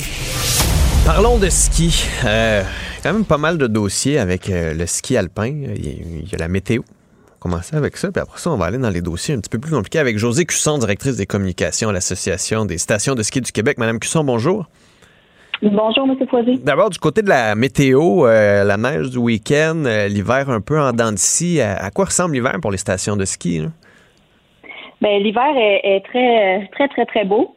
Euh, je vous dirais qu'en ce moment, avec les températures douces, les conditions de ski exceptionnelles, puis le beau cadeau que Dame Nature nous a fait pour la première semaine de relâche, euh, c'est vraiment euh, le plus beau de l'hiver, je vous dirais, en ce moment, là, dans les stations de ski. Mais, mais le reste de l'hiver, est-ce que ça a vraiment été si beau que ça? Ben, on a commencé euh, évidemment là avec euh, la période du jour de l'an où euh, on a eu beaucoup de pluie, donc c'est sûr que ça, ça a euh, affecté euh, l'achalandage. Mais euh, je vous dirais que, depuis janvier, février, mars, euh, les conditions euh, de ski sont vraiment superbes. Euh, On a eu beaucoup de bordées de neige euh, au, sud, du, au nord du fleuve. Euh, donc, euh, ça se passe très bien. L'achalandage est au rendez-vous, puis les, stations de ski euh, sont, très heureuses. Hum, est-ce qu'il y a des craintes par rapport à, je veux, veux pas un hiver en dents de scie comme ça avec de la pluie, ça coûte cher, ça coûte cher produire de la neige, ça coûte cher entretenir les pistes? Est-ce que de plus en plus les stations regardent ça en se disant, OK, euh, est-ce qu'on va y arriver? Ben, c'est sûr que les coûts augmentent euh, toujours. Euh, on n'échappe pas à l'inflation. Puis évidemment que si euh, les changements climatiques, dans le fond, les stations n'ont pas le choix de s'adapter à cette situation-là. Donc, évidemment qu'on doit produire de plus en plus de neige. Et oui, évidemment, les coûts là, sont, sont augmentés par le fait même. Hum. Puis avec l'inflation, est-ce que ça vous a beaucoup touché, ça? Euh, oui, c'est sûr. Euh, Vous avez sûrement, euh, je ne sais pas si vous êtes un skieur, je n'ai pas eu la chance d'aller voir sur vos réseaux sociaux, mais euh, dans le fond, euh, c'est sûr que les, billets de ski, on a eu une augmentation comme à peu près tous les autres produits et services là, cette année. euh, parce que les coûts de fabrication de neige, les coûts de main-d'œuvre également, hein, on a dû adapter également les salaires afin d'être euh, concurrentiel avec le reste des, euh, des secteurs. Donc euh, oui, ça l'a ça l'a affecté évidemment là, les stations de ski. Hum, Sur euh, ce qu'on voit depuis hier, bien en fait, on en a pas mal parlé euh, au début de l'année. Il y a eu cette jeune qui est décédée à Val-Saint-Côme euh, dans une remontée mécanique. Un autre homme de 26 ans à Bromont, lui, qui est décédé aussi. Euh, on voit que les urgences semblent avoir pas mal de patients qui sont blessés à cause du ski dans certaines régions. De plus en plus, surtout l'après-midi puis le soir. Euh, est-ce que quand vous regardez ça, vous dites qu'il faut peut-être revoir certaines façons, certaines pistes, euh, améliorer la sécurité, améliorer la, sensibilisation qu'on fait auprès de la clientèle pour être plus prudente? C'est, ça passe par où la solution quand on regarde le fait que bon, c'est pas un sport sans danger, au contraire? Ben exactement, comme vous le dites, c'est pas sans danger. Là, on n'est pas assis euh, dans un dans une salle de cinéma. Donc, euh, mais c'est sûr que pour nous, c'est très important la sensibilisation. Euh, on est présent euh, dans les stations de ski. Cette année, on a fait une tournée de, de, de plus de 15 stations de ski afin de sensibiliser les gens sur le code de conduite en montagne. Euh, on a sensibilisé les gens au port du casque, euh, à l'ajustement des fixations. Et je pense que ce qui est ce qui est très important, puis pour nous, euh, c'est le contrôle. La règle numéro un dans une station de ski, c'est qu'il faut avoir le contrôle de nos skis, de notre de notre planche à neige. Euh, puis ça, c'est très, très, très important. On a vu évidemment avec la pandémie beaucoup, beaucoup de gens qui se sont intéressés euh, à notre sport, puis on, on en est très content. Euh, donc, c'est sûr que c'est beaucoup de nouveaux débutants qui doivent apprendre les, euh, les, les, les bases là, de, du freinage, des virages euh, et, et du contrôle. C'est bien important quand on décide de monter également dans la, dans la remontée mécanique, quand on arrive en haut de la montagne, de regarder la carte des pistes, de s'assurer qu'on va descendre une piste débutant ou intermédiaire ou experte si on, si on, a la capacité. Euh, donc, ça aussi, c'est important. Puis de, de, de connaître nos limites également. Euh, donc, ça aussi, quand vous dites, là, en fin de journée, ben oui, ça peut arriver qu'en fin de journée, on a les jambes un petit peu plus euh, molles. Donc, c'est important de savoir s'arrêter au bon moment également avant, avant d'avoir une blessure. Hum. Est-ce que les cours de ski, les moniteurs sont assez bien formés? Parce qu'on a entendu quand même pas mal cet hiver des histoires de jeunes qui sont dans des cours, puis hop, tombent d'une chaise parce que le moniteur était pas là, ou regardait pas. Cette histoire à Val-Saint-Côme m'a quand même amené plusieurs à faire Hey, un enfant qui meurt dans un cours de ski, ça a comme pas de bon sens. là. Ah, Ça, je vous l'accorde. C'est euh, pas des choses qu'on qu'on veut euh, voir. Évidemment, là, ça nous a euh, profondément touché cette situation-là. Euh, oui, les, euh, les moniteurs sont très bien formés. Euh, dans le fond, ils reçoivent. Il y a, il y a- il y a trois associations là, qui forment les moniteurs. Euh, ils, ils reçoivent les euh, évidemment là, les, les, les bases pour apprendre à quelqu'un à skier ou à, à aller en planche. Mais ils ont également tous les principes d'embarquement, de débarquement au niveau des chaises. Ils ont des, euh, des ratios d'enfants aussi à, à respecter. Euh, de plus en plus de, de stations utilisent les petits dossards pour identifier des enfants aussi de moins de, de 5 ans pour que euh, les, les skieurs autour puissent aider les moniteurs au niveau de l'embarquement euh, à la chaise.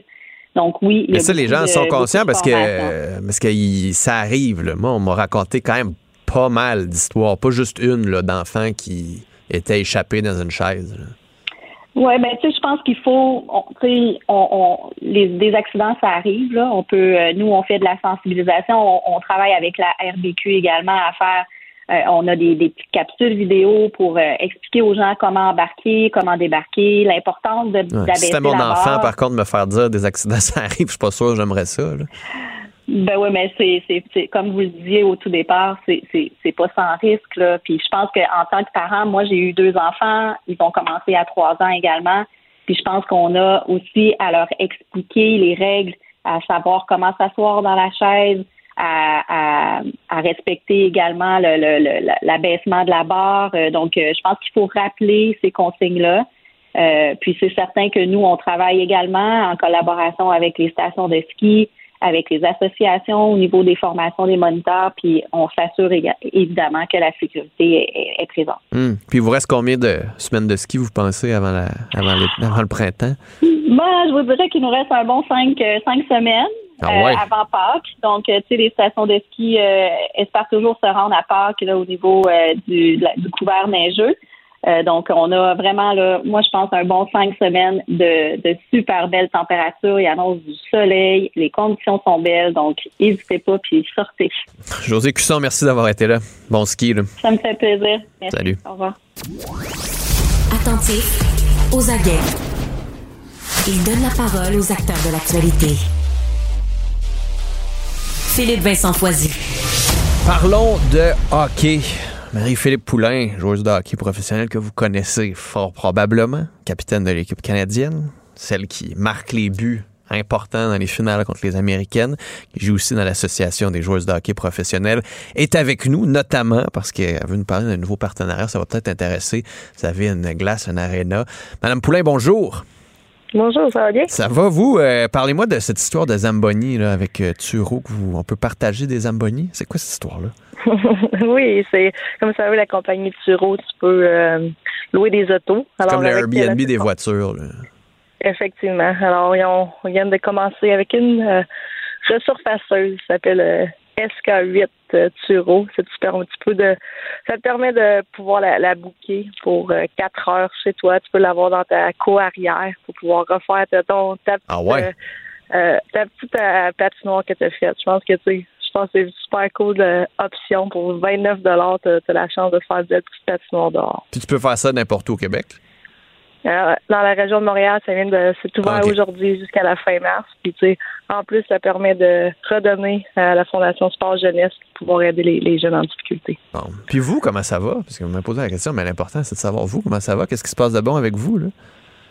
ça va super bien. Euh, très occupé de, de- les derniers temps. On a eu la chance de faire une série rivalité contre les Américaines. On est sur la route beaucoup avec le, la PWHPA euh, qu'on qu'on fait partie. Alors, c'est pas mal occupé pour notre préparation aussi euh, pour euh, éventuellement le championnat mondial. Bon, parlez-moi justement de cette association des, joueuses de hockey. Comme, c'est quoi? C'est une ligue? Vous jouez un peu partout en, Amérique du Nord, euh, en Amérique du Nord à l'Est? Pour ceux qui n'ont aucune idée c'est quoi, mais qui ont vraiment trippé, par exemple, la rivalité euh, États-Unis-Canada, puis qui auraient envie de voir du hockey féminin. Euh, oui, tu sais, l'association qu'on a créée, on a créé de vol trois ans quand la- notre ligue a, lâché prise. Puis euh, pour l'instant, on travaille vraiment fort pour euh, éventuellement créer une ligue euh, qui, qui devrait arriver l'année prochaine. Mais pour l'instant, on fait beaucoup de showcase, comme on peut dire. On voyage dans les communautés, soit en Ontario, aux États-Unis, partout au Canada un petit peu. Puis on a la chance, il y a quatre équipes. C'est un petit peu de mix des Canadiennes, américaines, euh, joueuses qui viennent de graduer universitaire. Ça nous permet de, de jouer contre. Euh, c'est le meilleur produit sur la glace. On, puis tu sais, c'est fun. On, on rejoint des commun- communautés que non nécessairement qui ont la chance de, de pouvoir jouer, mais c'est des plus petites arénas. C'est le fun de pouvoir euh, co- connecter avec les enfants. Puis vous dites l'année prochaine, possiblement une ligue? Oui. C'est quoi qui qu'est-ce qui est compliqué là J'ai aucune idée moi comment on crée une ligue de hockey là. Mais pourquoi est-ce que c'est compliqué de créer une ligue? Est-ce que c'est parce que vous avez peur il y a peut-être pas assez d'achalandage ou il y a pas assez de commanditaires? Je voyais Canadian Tire qui augmente sa, sa commandite ou sa présence avec cette cette possibilité de créer une ligue là, c'est c'est quoi c'était quoi qui faisait en sorte que c'était compliqué? Il y a quelques années, on avait une ligue qui était créée, c'est la CWHL, malheureusement a fermé ses portes. Alors, euh, c'est pour ça qu'on a créé cette association-là des, des joueurs pour pouvoir éventuellement de, de mettre une ligue ensemble avec les, les ressources nécessaires. Je pense que pour nous, oui, ça, ça prend du temps, mais les grandes choses prennent du temps. Alors, euh, on essaie vraiment d'avoir les, les choses en place pour que ça soit fait euh, à la bonne façon. Euh, puis, pour nous, on ne demande pas des, millions, mais on veut payé pour rémunérer pour pouvoir faire ça comme, comme travail, puis avoir les ressources nécessaires sur les assurances, que ce soit il y a des femmes qui sont enceintes, peu importe, d'avoir vraiment les, les choses en place pour qu'on mette le hockey féminin de l'avant. Puis, euh, je pense que ça va être dans les bonnes, euh, de bonnes façons l'année prochaine, puis d'avoir les bons investisseurs aussi derrière nous. Hmm. Il n'y a pas quelque chose de frustrant de savoir qu'on est encore en train de se battre pour ça?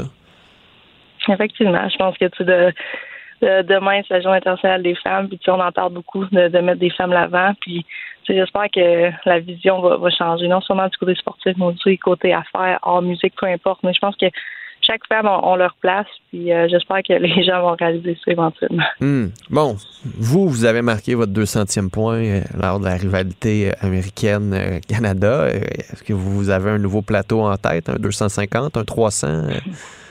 J'ai pas pensé encore à ça, mais euh, on va voir qu'est-ce qui va arriver, mais un match à la fois, j'essaie de rester dans le présent. Je sais que les années s'achèvent, je veux pas, je commence à vieillir, mais euh, j'adore encore, encore ce que je fais, puis euh, pour moi, c'est vraiment juste euh, des championnats, puis éventuellement les Olympiques, peut-être en 2026. Peut-être ou? Ben non, j'espère. On peut faire Ok. l'équipe, mais on va aller de l'avant. Non, non, mais je me disais, est-ce qu'il y, a il y a une annonce de retraite avant ça, mais on Non, non, vous en non, êtes non. pas encore là. là. Effectivement. Bon, allez-vous faire comme euh, Hayley Wickenheiser, aller jouer en Europe avec, euh, avec les gars? Est-ce que vous avez partie des plans, ça, tant qu'à y être, euh, d'essayer des ligues européennes, d'aller jouer avec eux? euh? Non, c'est pas dans les plans. Non, non. Pour moi, c'est rester ici souvent, puis vraiment, comme j'ai mentionné, vraiment travailler de, vers la ligue qu'on essaie de créer pour que ça reste ça pour plusieurs années. Hmm. Puis votre rôle avec le Canadien, ça ressemble à quoi? Oui, j'étais engagée l'année passée euh, de- au développement, consultante au développement des joueurs. Euh, je suis encore à temps partiel. Pour moi, ma priorité encore, c'est encore de jouer, mais vraiment juste être impliquée avec l'organisation. Euh, pour moi, ça, ça rouvre des yeux. J'apprends beaucoup encore. Euh, au début de l'année, un petit peu quand c'était moins occupé, euh, j'avais la chance d'aller à, à Laval avec le, le Rocket, embarquer sur la glace, voir comment ça se déroule. Mais vraiment, pour moi, c'est vraiment une année d'apprentissage encore, euh, à essayer de connaître les joueurs, de voir où ça s'en va, puis vraiment de vraiment d'observer, puis aller de l'avant de cette façon-là. Hmm. Bon, là, euh, le hockey ne connaît pas de très belles semaines. Au Québec, euh, est-ce que c'est juste le hockey masculin, vous pensez, ou il y a eu ce genre d'histoire-là, d'initiation, puis de culture du silence dans le hockey féminin aussi? Ben, moi, pour, pour mon expérience personnelle, euh, j'ai, j'ai eu, je n'ai pas eu de problème euh, du côté féminin. Je pense que c'est vraiment malheureux qu'est-ce que tu entends du côté culture hockey. Je pense que dans les derniers mois, dans la, dernière année, entendre plusieurs histoires qui sont sorties, c'est, c'est très malheureux. Puis euh, j'espère vraiment que la, lumière va essayer de changer du côté de la culture du hockey parce que c'est c'est pas quelque chose que pour moi personnellement j'ai grandi j'ai eu que des belles expériences c'est vraiment de c'est très malheureux d'entendre ça Hmm. Si vous étiez une mère aujourd'hui, puis votre petit gars disait euh, Moi, je veux jouer dans la Ligue nationale, je vais aller jouer dans la HGMQ, est-ce que metteriez un peu les freins là-dessus ou vous l'encourageriez quand même? c'est sûr qu'il y aurait beaucoup de, de conversations à avoir euh, Ah ouais, hein? j'espère qu'il y aurait plusieurs euh, différentes étapes que j'espère que le hockey dans ce soit hockey mineur, euh, midget 3, le géant majeur, peu importe. J'espère qu'il y aurait plusieurs étapes éventuellement qui seraient mises en place pour essayer de vraiment éliminer tout ça. Vraiment être conscient euh, de tout ce qui se passe du côté hockey, puis avoir les bonnes personnes en charge aussi. Je pense que c'est super important. Puis vraiment avoir un entourage qui, qui peut aider les jeunes à aller de l'avant. Puis je mettrai jamais de, de stop que j'aurai un enfant à les faire rêver grand, mais j'espère vraiment que tout l'ensemble de la culture hockey euh, va être plus positif. Qu'il y ait un ménage qui se fasse. C'est sûr qu'il faut que ça soit vu d'une meilleure façon, surtout dans de, de, du hockey mineur. Je pense de pouvoir grandir dans un, un espace qui est, qui est très sain, c'est quelque chose qui est super important. Si, mettons, Mario Cecchini vous appelait et avait besoin d'un coup de main, est-ce qu'il vous reste une coupe d'heure à lui donner ou vous êtes trop occupé? Pardon? Si le nouveau commissaire de la LHJMQ vous appelait, est-ce qu'il vous reste une coupe d'heure dans votre calendrier? Ben, j'ai essayé de faire le calcul. Là. Vous lancez une nouvelle ligue de hockey, vous travaillez à temps partiel avec le Canadien, vous vous entraînez, vous jouez. Euh, Avez-vous encore un peu de temps pour lui si jamais il vous appelle? je vais en prendre. Ouais? On va y faire passer. On va lui donner le message. Marie-Philippe Poulain, merci euh, beaucoup d'avoir été là. Vous repassez quand vous voulez. Là. Merci beaucoup. Puis sachez que si vous avez besoin d'une Zamboni, ben, pour ça qu'on y parle. Turo, vous pouvez en louer une sur l'île de Montréal. Pour ça qu'elle était là. Marie-Philippe Poulain, merci. Là. Oui, regardez ça bien. C'est une très belle euh, petite aventure de ta patinoire. Salut, au revoir. Pendant que votre attention est centrée sur cette voix qui vous parle ici, ou encore là, tout près ici, très loin là-bas, Celle de Desjardins Entreprises est centrée sur plus de 400 000 entreprises partout autour de vous. Depuis plus de 120 ans, nos équipes dédiées accompagnent les entrepreneurs d'ici à chaque étape pour qu'ils puissent rester centrés sur ce qui compte, la croissance de leur entreprise. Il désamorce minutieusement toutes les bombes qui frappent l'actualité. Philippe Vincent Foisy. On est tous un peu indignés et surpris. Carte blanche. C'est pas surprenant qu'ils se réveillent avec de mauvaises surprises et qui ont juste pas trouvé le courage de dire non. La carte blanche de Stéphane Bureau. Stéphane, bonjour. Salut, Philippe Vincent. Euh, parlons de ce qui se passe aux États-Unis. On parle encore du 6 janvier. On parle encore de fraude électorale. C'est euh, ça bardasse, Euh, notamment chez nos amis de Fox. Oui, oui, ben en fait, je te dirais que ça bardasse sur plein de fronts suite à la diffusion hier, parce qu'il y a deux histoires dont on pourrait parler ce matin. Euh, il y a cette idée que, que Fox aurait laissé diffuser des, des mensonges, ou aurait même participé à diffuser des mensonges, sachant que les machines qui ont été utilisées dans certains États américains, machines qui servent à faire euh, à procéder ou à peut pas à procéder à, à voter en fait aux États-Unis on remplit pas notre bulletin de vote avec un petit crayon à mine comme on le fait chez On vote sur des machines. Certains, dans certains États, parce que évidemment chaque État est souverain. Donc euh, ça explique une partie du, du chaos et du calvaire quand vient le temps de faire le total des votes.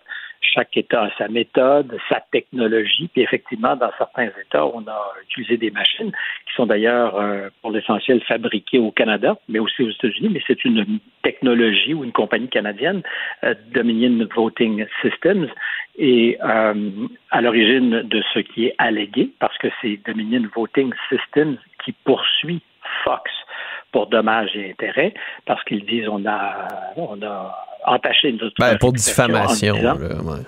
Exactement, on a entaché notre réputation parce que on aurait laissé entendre euh, à Fox et ailleurs que ce système euh, de vote, euh, ces machines à voter, auraient pu permettre de faire passer des votes qui étaient destinés à M.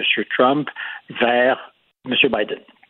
Donc, c'est très sérieux. Euh, et on parle de millions de votes qui euh, seraient passés d'un camp à l'autre parce que les machines auraient été programmées de telle façon qu'à un certain moment, euh, elles allaient favoriser le candidat démocrate. Donc, évidemment, la réputation, comme tu le disais, il y a diffamation, la réputation de l'entreprise est ici euh, en jeu. Ils poursuivent Fox pour euh, plus d'un milliard de dollars, un milliard six cents millions, si je ne me trompe pas.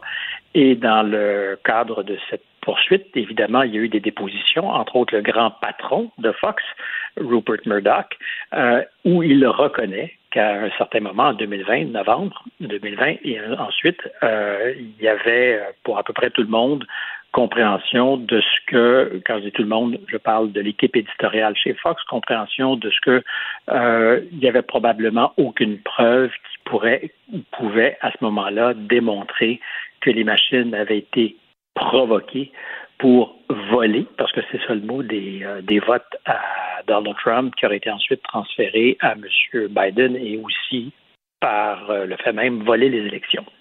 Donc, on est en face en ce moment de ce que les avocats de Dominion, euh, l'entreprise canadienne, ont rendu public parce que c'est suite aux dépositions, suite à l'obtention de courriels et de textos entre des animateurs, des gens qui travaillent pour Fox, parce que c'est normal, euh, tu dois établir une preuve. Donc, dans le, processus normal qui mène éventuellement à un procès, euh, de part et d'autre, les avocats vont obtenir des informations de la preuve et ensuite faire valoir auprès du juge qu'il y a matière à aller plus loin. C'est très difficile aux États-Unis de faire la démonstration qu'un média euh, est fautif. En fait, il faut faire la démonstration de l'intention malicieuse.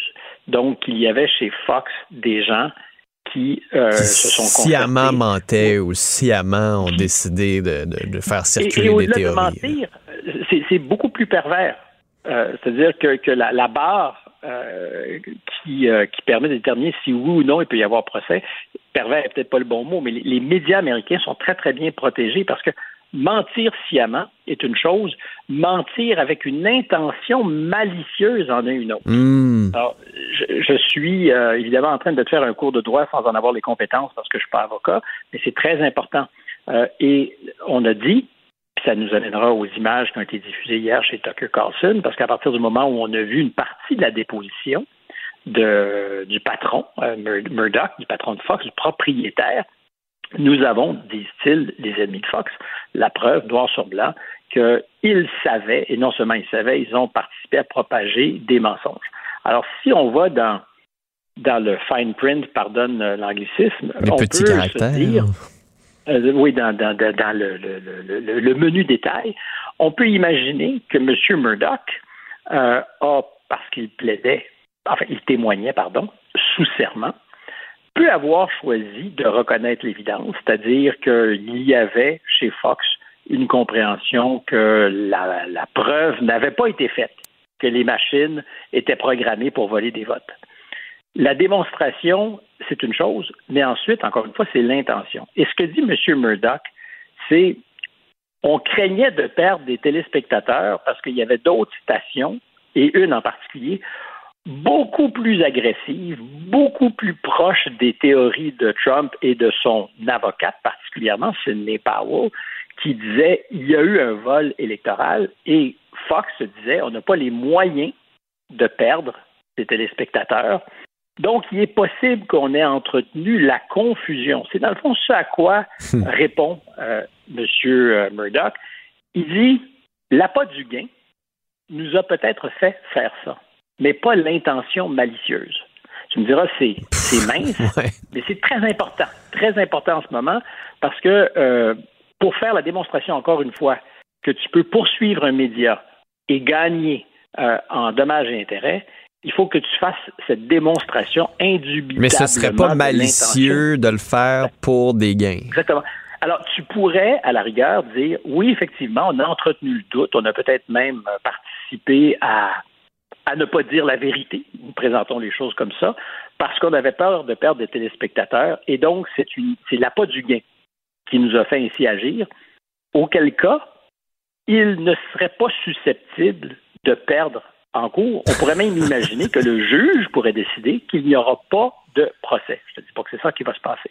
Alors en ce moment, tout ce qu'on a, c'est évidemment les documents déposés par les avocats de Dominion Voting Systems qui ont tout intérêt à faire mal paraître les gens de Fox, y compris les animateurs, parce qu'il y a des extraits de textos échangés avec des animateurs. Oui, parce qu'en ce moment, ils paraissent quand même pas très bien. Là. Quand on regarde ce qu'ils filtrent, moi, tu sais, je le regarde de, de, pas, pas, pas, de façon très attentive. On, on a vraiment l'impression qu'ils sont tous à la solde de Trump ou presque, puis qu'il faut qu'on continue de le faire pour pas perdre des, des, des, Alors, des auditeurs. Puis on a peur de Trump parce qu'il pourrait nous détruire. Je, je lisais que Tucker Carlson a écrit un de ses, un de ses textos dans ce sens-là. Là.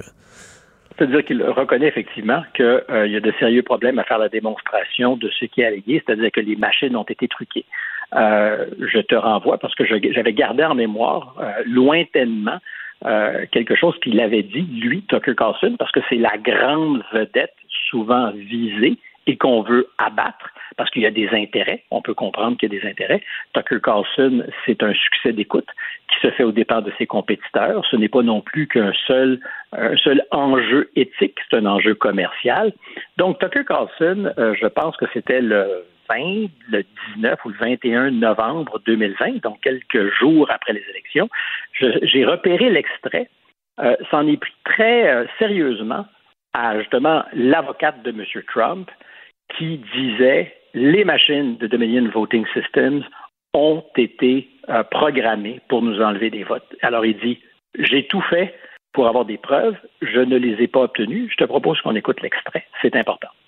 We simply wanted to see the details. How could you not want to see them? So we invited Sidney Powell on the show. We would have given her the whole hour. We would have given her the entire week, actually, and listened quietly the whole time at rapt attention. That's a big story. But she never sent us any evidence, despite a lot of requests, polite requests, not a page.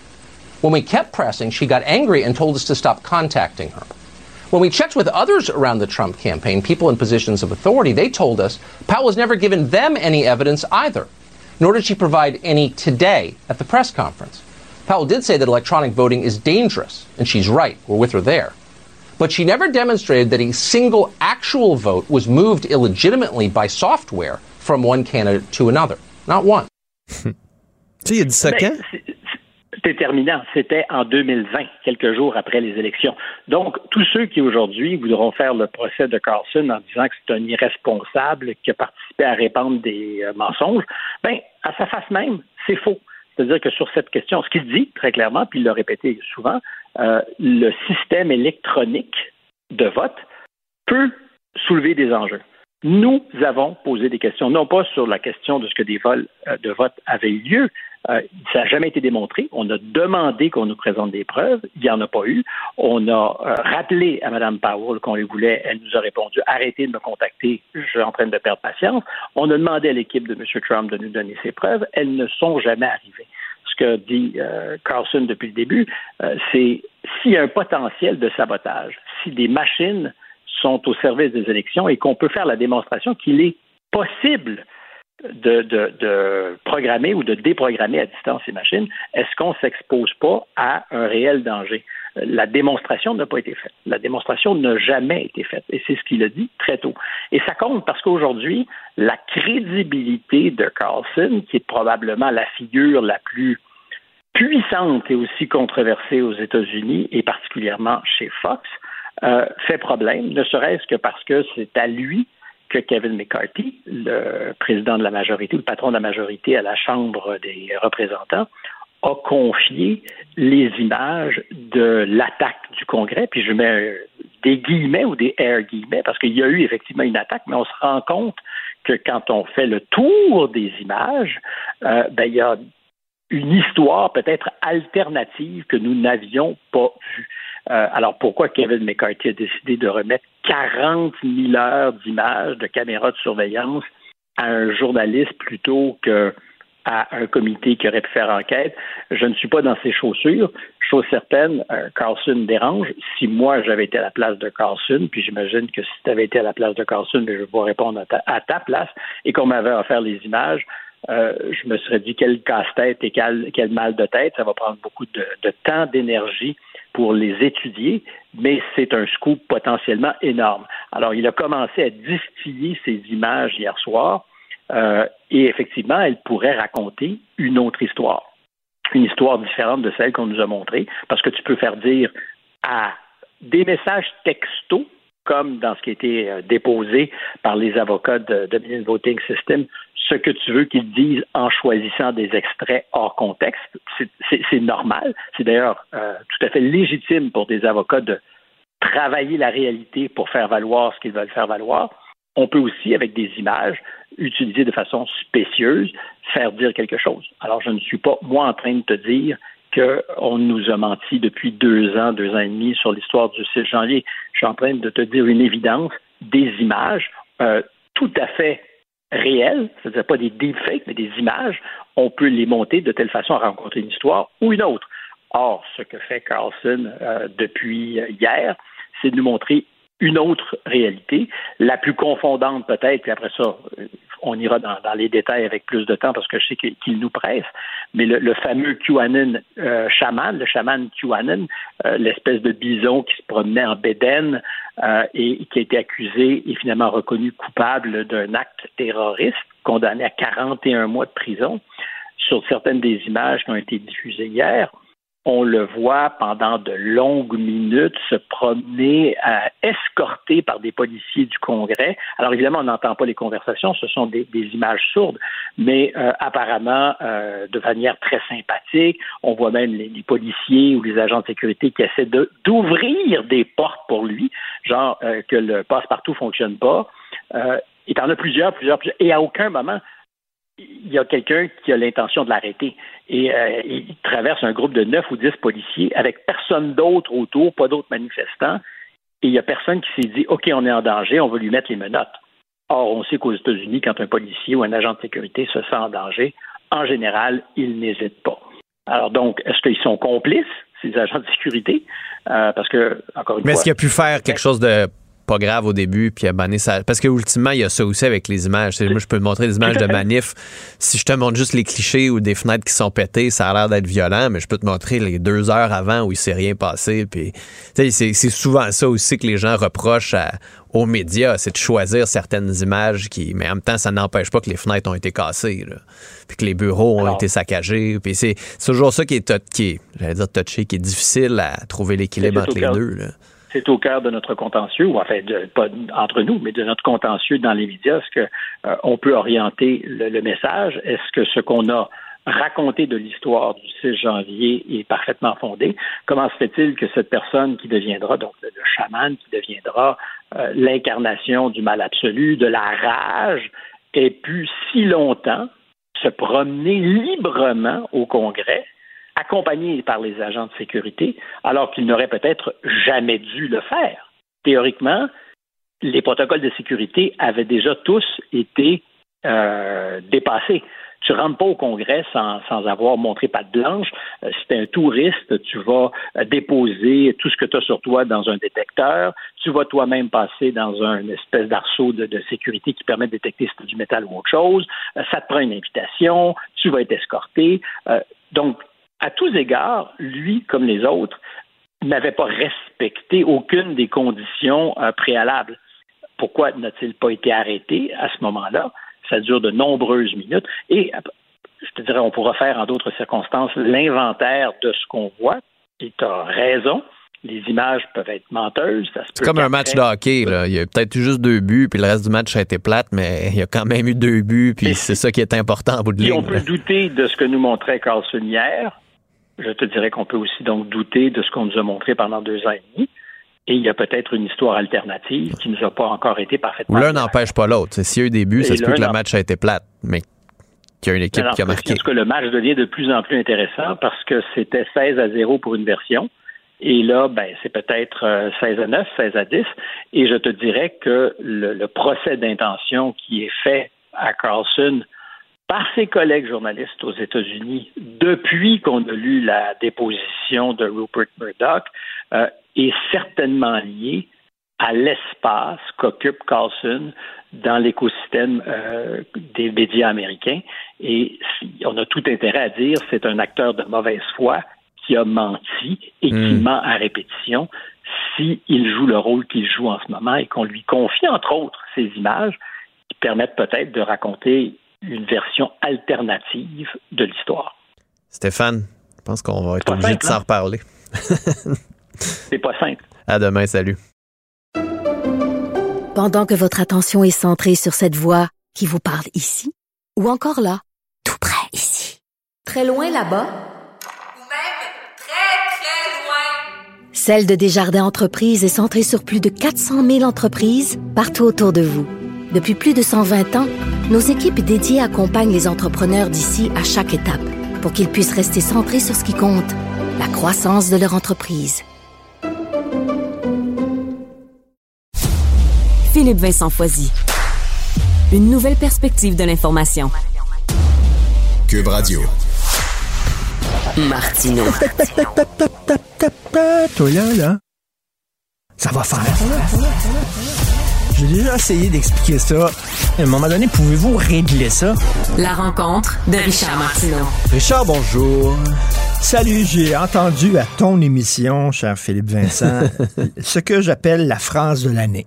Ah ouais, hein? Vraiment, alors, un vice-président de la SAC dit... Non, cite-le. Je te, je te laisse l'honneur. vas-y, vas-y. Je te laisse l'honneur. Ça aurait pu être pire. Ça aurait pu être pire. C'est pas génial, ça, comme phrase? Ben oui. mais c'est, mais c'est, extraordinaire. Mais c'est vrai. Ça peut toujours être Ben pire, oui. en fait. Mais rassurez-vous, ce que vous voyez, c'est pas si pire que ça. Ça peut être pire. On n'aurait pu rien avoir. On aurait pu arrêter de vous donner des services. On devrait dire ça à Zelensky. Ça aurait pu être pire. Il aurait pu lancer l'arme atomique, tu comprends-tu? Ah, ouais. Il aurait envahi le pays. Non, mais ça Ça aurait pu être pire. Non, puis tu sais, je veux dire, c'est drôle parce que tantôt, pendant le début de l'émission, je faisais ma revue de presse, puis je parlais de Geneviève Guilbeault qui, est, qui est à Paris. Ce matin, dans la presse, photo, Geneviève Guilbeault visite les métros de Paris, puis les transports en commun, puis sa tournée devait être super intéressante pour l'avenir du transport en commun, puis s'inspirer des modèles européens. Mais là, tu regardes ça ce matin, puis tu vois Mme Guilbeault dans le métro, tu sais, tout relax. Alors que t'as des ça. photos de files d'attente qui arrêtent plus, puis ça aurait pu être pire. Ça, ça aurait pu être pire. Mais tu sais, quand, quand ils, ont, ils ont décidé là, de refaire leur site Internet, Ouais. il n'y avait pas de plan B. C'est- hallucinant. ce Non, puis tu demandais une vérification que les gens n'avaient pas. Tu aurait pu dire aux gens de la faire pendant ce temps-là. Mais tu sais, il n'y avait pas beaucoup de publicité puis- là-dessus, là, sur euh, Non, comme non. quoi il fallait que tu t'inscrives, puis tout Ouais, ça. il me semble que tu sais que, bon, euh, les gens, ils doivent contourner le site parce que le site est plus là, il est en train d'être reconstruit. Ah, c'est Fait que là, votre rapport d'impôt, là. bout de partout, là, puis il faut... Ah, euh, tu fais des concours, là, des chasses au trésor, puis tu sais, euh, gagner un permis de conduire gratuit pendant un an si vous trouvez votre rapport d'impôt dans la prochaine semaine. Puis il y a moyen de faire. Puis là, les gens qui répondaient aux demandes, les employés qui répondaient aux demandes des citoyens n'étaient pas formés, manquaient de Non, formation. C'est Non, comme, puis tu sais, écoute, tantôt j'avais Karina Gould qui me parlait des passeports. J'étais, hein, vous, avez-vous appris? Parce que là, l'été, ça en revient. Puis elle disait, on a appris bien des affaires, notamment, il faut gérer les gens comme des gens. Puis je me disais, ouais, c'est drôle que faire rappeler ça au gouvernement, mais là, c'est ça le problème avec la SAQ aussi. C'est du monde qui attend dehors. Là. On va peut-être mettre des abris chauffés parce que là, c'est l'hiver, puis il fait encore froid. ça- tu mais mais si bon ce qui est pas mal aussi, qui aurait pu être pire peut-être, c'est le, le- les réponses des euh, porte-paroles de, certaines de certains organismes. Ce matin, le, le MTQ nous parle des lumières. Tu sais, les lumières euh, qui n'allument pas dans les autoroutes à Montréal. Oui, oui, oui. oui, Et oui. là, le porte-parole du MTQ nous dit, ben là, c'est à cause de l'hiver. Tu sais, il fait froid, il neige, puis il y a cause du verglas. l'hiver. C'est à cause de l'hiver, Ah, ça ben, marche c'est pas. ça. Là, je dis, ah ben oui. C'est à cause de la pandémie, c'est à cause de la pénurie de main-d'œuvre. Non, mais à la limite, c'est parce qu'à la limite, la pandémie, on, on s'y attendait pas. L'hiver, là, C'est vrai que. Comme la nuit. là, Chaque hiver, il, fait frais. Il fait, ah ben. As-tu remarqué? Chaque hiver, il y a un hiver. C'est vrai que. Est-ce qu'on pourrait avoir la minute philosophique de Richard Martineau? il me semble que ça ferait un segment. En tout Les, cas. les nids de poules, c'est à cause de- des, des écarts de température extrêmes. Tu comprends ça- que- ça va- il va en avoir de plus en plus, le gel dégel. C'est ça. C'est Il n'y a extraordinaire. pas ça en Ontario, il n'y a pas ça au Nouveau-Brunswick, l'autre bord de la frontière, mais Oh, chez en nous, ça frappe fort. Ils font plus T'as vu rapidement, t'as vu le, le spectacle de Chris Rock sur Netflix? Oui, j'ai commencé, je l'ai pas fini encore, mais ta demande, extraordinaire. je vais le terminer. On s'en reparle demain? OK, parfait. Ça brasse beaucoup, c'est super bon. Ah, puis j'ai pensé à toi ce matin dans la presse avec les influenceurs qui font des paris de casino. Je me suis dit, hey, Richard, devait être content de voir ça. Un de ces deux influenceurs-là, c'est le même prix Nobel qui avait libéré un homard dans un restaurant pour le lancer dans les chutes Montmorency. Oh! Je l'avais pas vu celle-là. Ah, Bravo, moi aussi. champion. Ben, c'est c'est- tellement de job utile. Voilà. Richard, bonne émission. Merci. Merci à toute l'équipe qui a travaillé sur l'émission. Merci à vous. À demain. Cube Radio.